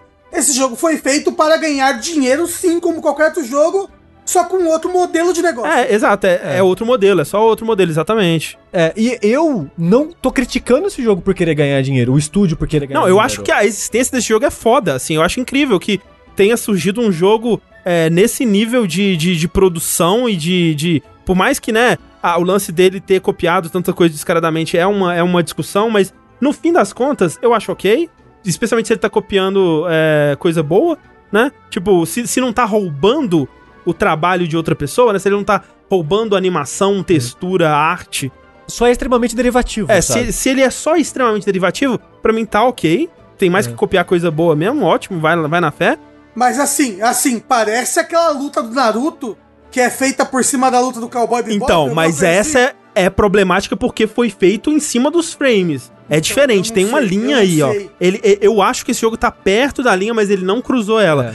É. Pelas informações que eu tenho, talvez outras pessoas vão analisar e a gente vai perceber que ele realmente roubou alguma coisa, não sei. A- até onde eu vi, não foi isso que aconteceu. E se tem uma coisa a criticar nesse jogo, na verdade é a estrutura que ele tenta monetizar ele é muito nociva pra muitas pessoas, mas é uma discussão que tá além desse jogo especificamente, que a gente não vai entrar aqui. Que é tipo a discussão das loot boxes, né? Que é, a É, discussão é- de- exato, exato. é a discussão de você de você usar a tendência natural de pessoas de se viciarem em gastar dinheiro. Nunca, não. Nunca isso aconteceu comigo. Mas, tipo, pra, pra ganhar dinheiro nas pessoas, né? Tipo, Sim. isso, isso a gente pode a gente pode falar não só desse jogo, mas até de Overwatch, sabe? Até de vários outros jogos que tem loot box. E só pra finalizar o meu pensamento, tipo, principalmente, é, como outras pessoas no chat já disseram também, o, o que é foda sobre esse jogo é que ele tá trazendo a experiência tão elogiada e aclamada de Breath of the Wild pra gente que não tem como comprar um Switch, né? Ou, ou que não se interessa o suficiente por jogos pra ter comprado Switch e agora vai ser exposto a essa experiência porque o jogo é muito mais acessível sendo free to play e talvez se apaixone por jogos desse tipo e vai querer, pô, que outro jogo? Eu quero muito jogar outras coisas desse tipo, né? E aí talvez vá pra Zelda, vá pra outros jogos e tal. Então, é, eu acho que ele tem muito valor nisso. Dito isso, eu, eu, eu, eu achei ele um produto bem único, assim. Em questão de loop de gameplay, apesar dele ter exploração, o jeito que o combate dele funciona, e por- pelo combate ser uma coisa vital pra ele, eu não consigo falar, tipo, ô, você gostou de Impact? Vai pra esse outro jogo aqui, entendeu? Uhum, uhum. Eu não sei que o jogo tem um combate que eu falaria, não, ó, esse combate aqui é muito parecido. Assim, vai pra Zelda, né? A resposta é a Zelda. Então, mas é porque Zelda é um combate muito diferente. Não, não, mas é um não precisa combate- ser igual, É um não combate precisa muito igual. de utilizar o cenário. E, e- e esse jogo é um combate macho, macho, macho. Eu fico, eu fico machando um botão, aí troca os personagens, aperta outro botão e macho esse botão. Entendeu? É diferente. É, é macho, combate macho, por macho. cooldown. É, é tipo, É mais um jogo de cooldowns mesmo, é, sabe? ele, é- ele é um jogo, ele é uma mistura de um formato de jogo de celular com Breath of the Wild. É- Essa é a parada. Você pode recomendar Breath of the Wild pelo mundo e a exploração, ou algum- qualquer outro gacha jogo de celular pelo tipo de jogar, de, de Sim, combate sim. de cooldown. E tipo, voltando um pouco a falar da estrutura do jogo, tem gente falando, ah, mas se tem problema com a maneira que o jogo monetiza ele, é só não gastar dinheiro. E voltando, a minha crítica principal é que a maneira dele fazer dinheiro molda a maneira que o jogo é feito. E a maneira que esse jogo é feito, pra mim, pra mim, não é legal. Eu joguei o suficiente pra saber que eu ia me irritar com esse sistema, com a maneira de evolução, com os múltiplos maneiras de uma coisa consome a outra, de rank, de estrela. Tudo isso pra mim estraga o jogo. Não vou jogar por causa disso. Mas se você tem um PC que roda, se você tem um PS4, você tem um celular que roda e tem mais tempo do que dinheiro, joga, cara. É, de Se graça, você- afinal de se- contas. se você é acha- adolescente, porra, joga! Se, vo se você tempo.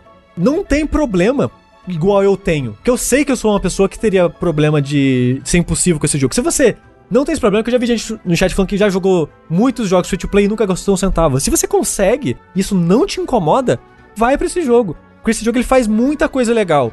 O problema é que ele é um jogo muito perigoso. Mas se você acha que ele não é um perigo pra você, a, a parte. Se a parte da monetização do jogo acha que não, não vai te incomodar, não é perigosa pra você, vai fundo, cara. É, às vezes não é nem ser perigosa, tipo, no sentido de, putz, me descontrolei e gastei dinheiro, mas realmente da existência dessas mecânicas te incomodar, né? Te afetar o, o seu aproveitamento do jogo Não, como um todo. é- É, tipo, é, é meio que por isso que meio que eu nem vou jogar, eu nem baixei, nem, nem me interessei pelo jogo. Até eu tava fazendo stream outro dia, pessoal, e aí, vai jogar, vai jogar o Genshin Impact? Eu falei, cara, não, nem vou nem chegar perto, cara. Porque assim, não é nem porque eu, eu não tenho problema com gastar dinheiro com essas, essas coisas, tipo, eu consigo levar uma boa, mas eu sei que, que o, o- a forma como tudo, tudo se conecta, tipo, vai fazer eu me irritar com o jogo. Vai fazer nem. eu- Não é nem que eu vou me irritar com o jogo, eu vou cansar dele muito rápido. Como eu canso com qualquer gacha. Eu não vou ter saco pra farmar nada, eu vou só lar- largar a mão dele e, e de boa. Ô Tengu, sabe uma coisa que eu gostei desse jogo em relação a outros gachas? É, apesar dele ter como o chat tá falando física de peitos, ah, as personagens femininas são personagens de bastante roupa, né? É no só. geral, assim. Não, não tem personagem com super decotão e peitão É que não saiu. É Ah, saiu e- até aqui na é praia skin de ainda, verão, entendeu? Skin de verão, gente. É. Exato, eles não podem entregar não. isso logo de cara. Mamãe Noel, a menina é Mamãe Noel, cara. Não, Tá é, em, algum, em aí. algum momento vai vir, né? Pô, Halloween. Halloween. Porra. Não, não, é, o negócio é. As, tem umas personagens que elas gemem num nível que se sua mãe passar pelo quarto, ela vai achar que você tá vendo Brasileirinhas 3. Eu, não, a eu assisti, revolta de Claudete. eu assisti um pouco olha- o Rafa jogando e tinha uma, uma menininha lá que era tudo um, era um gemidinho. Tudo que ela fazia era. Não. Ah, Ah, hum, ah, faster, ok, faster. Ela fala assim. não, não Ela, fala ela assim. é um pouco irritante. Gente, é isso, né? É isso. Chega de Genshin Impact. Dito Chega. isso, vou continuar jogando? Vou, vou continuar jogando. Já comprei o Season Pass, na é verdade. Preciso jogar 30 dias. E o pior, André, eu preciso chegar no nível máximo do Season Pass em 30 dias. Porque senão, esse dinheiro que eu gastei vai foi, foi à toa, André. Um Caralho, dinheiro mas o toa. dinheiro não era pra você não ter que jogar mil horas? Não, o, O dinheiro já era foi à mim- toa, Rafa. Não. E aí, André, deixa eu falar, caso eu esteja apertado, não esteja conseguindo passar dos níveis do Season Pass, eu posso usar aquele dinheirinho de verdade pra Ah, passar entendi. níveis, não é Então, mesmo? assim, você paga pro jogo te forçar a pagar mais, senão você. É, aquele primeiro dinheiro que você pagou foi inútil, é isso. É tipo, é, você paga pra não precisar jogar muito, demais, mas aí o quê? Você já pagou, então tem que jogar bastante. Não, aproveitar o, que se- o se- o Season Pass você paga pra, pra ter que jogar mais, na verdade. Você paga pra jogar mais. É isso. Ok. Off topic. O Ciguei falou, por isso que eu não jogo Monster Hunter, história infinita. Não, gente, Monster Hunter é uma história... É. É, Tipo, bom, você é. comprou o jogo! Monster Hunter tem vários comprou- problemas, esse não é um deles. É. Monster Hunter, você comprou o jogo! A história tem começo, meio e fim, acabou. E É- é na uma verdade o jogo dobra jogo. depois que você zera ele. É. Que tem uns monstros novos e as coisas novas e as outras É, coisas que, pra que, que, que eles vão adicionando com as coisas, mas não são coisas de história, entendeu? A história. Sim. Historinha, se você quer historinha, não que o Monster Hunter tem história, né, gente? Vamos lá. Você comprou, zerou e acabou a história, entendeu? Só isso. Enfim, chega de Genshin Impact, tem aí pra PS4, PC, celulares, a É, lembrando que a loja do PS4 não mistura com as outras Isso, e isso. nem o seu save. Mas se você tá no PC ou no celular, tá tudo junto É, isso é legal, né? Você pode É. começar no PC, jogar um pouquinho no celular, É. voltar pro PC. Só a Sonic é uma filha da puta, né? E eu, eu acho que pelo menos tem crossplay, eu acho, entre o PS4 e o PC. Não que o multiplayer seja muito bom, gente, porque quando você tá no mundo da outra pessoa e ela abre um baú, o baú só vai pra ela e você não pode abrir os mundos dela. Então, Show. Falando que tem crossplay sim. quando você vai pro mundo de outra pessoa, você vira um grande ajudante bucha. Sabe? Você só tá ali pra ajudar a pessoa. E aí você pode abrir os baús, que são baús específicos de resina. São baús que você só consegue abrir com esse dinheirinho que recarrega com o tempo. Chega, não, vamos, não pode falar mais de Genshin Impact, acabou. Desculpa. Não pode, proibido. É, eu vou deixar o Máfia pra falar no próximo vértice, porque eu não Tá terminei. 3 horas e 15. 3 horas e 15. Três Só pra fechar aqui, a gente tem 10 minutos, Rafa. Vamos falar rapidamente sobre as nossas primeiras impressões da segunda temporada de Fall Guys. Ah, sério? Porra! Tô gostando. Boas músicas, boas skins. Gostei muito do revamp visual que eles fizeram em tudo. Ganhei uma coroa hoje, foi bonito. Tá tudo diferente, né? Eu não vou dizer mais bonito, é porque tem casos a casos, mas no geral acho que tá mais bonito. Mas tá tudo diferente, tipo, é, coisas que eram textura lisa, agora tem uma texturinha desenhadinha, né? Tá tudo um pouco diferente, as cores são um pouco diferentes. Tem, tem barulho novo num lugar lá que você pisa um barulho gostosinho de metal, assim, tec, tec, tec, tec, O, tec. aquela, na, na Whirly Gig que fica as paradas girando, agora tem barulho das hélices girando. Não, é, tipo, ó, tô animado pro Fall Guys. Uma pena que eu achei que foram poucas fases novas, né? Foram só É, então, quatro, aparentemente. aí que eu falo, olha só, Fall Guys, assim, se eu fosse um pouco mais jovem, eu estaria mandando no Twitter todo mundo tomar no cu desse, desse estúdio aí. Porque eu tenho umas coisas que dá raiva. Nossa, mas Fall Guys eu fico com raiva às vezes, viu? Porque assim, Ah. tem a coisa que eu mais odeio em Fall Guys, eu não sei porque que eles fazem isso, cara. E Isso assim, é empiricamente comprovado, porque eu já vi isso acontecendo, um- é assim, é assim que funciona essa porra. Que é, dependendo do dia que você vai jogar, tem um seed ali que, que ele faz uma, uma loteria que só vai vir as mesmas fases naquele dia. É, ou naque- durante aquele período, sei lá como é que eles fazem. Mas assim, é muito impressionante. Eu não sei porque, eu não sei se é uma limitação, mas por que, que eles fazem isso? Me dá uma raiva, cara. Porque ontem eu, eu tava. ia acabar a temporada, né? E eu tinha que pegar level 40. Eu tava level 38, sei lá. E esse, só esses dois levels foram umas duas horas jogando essa porra.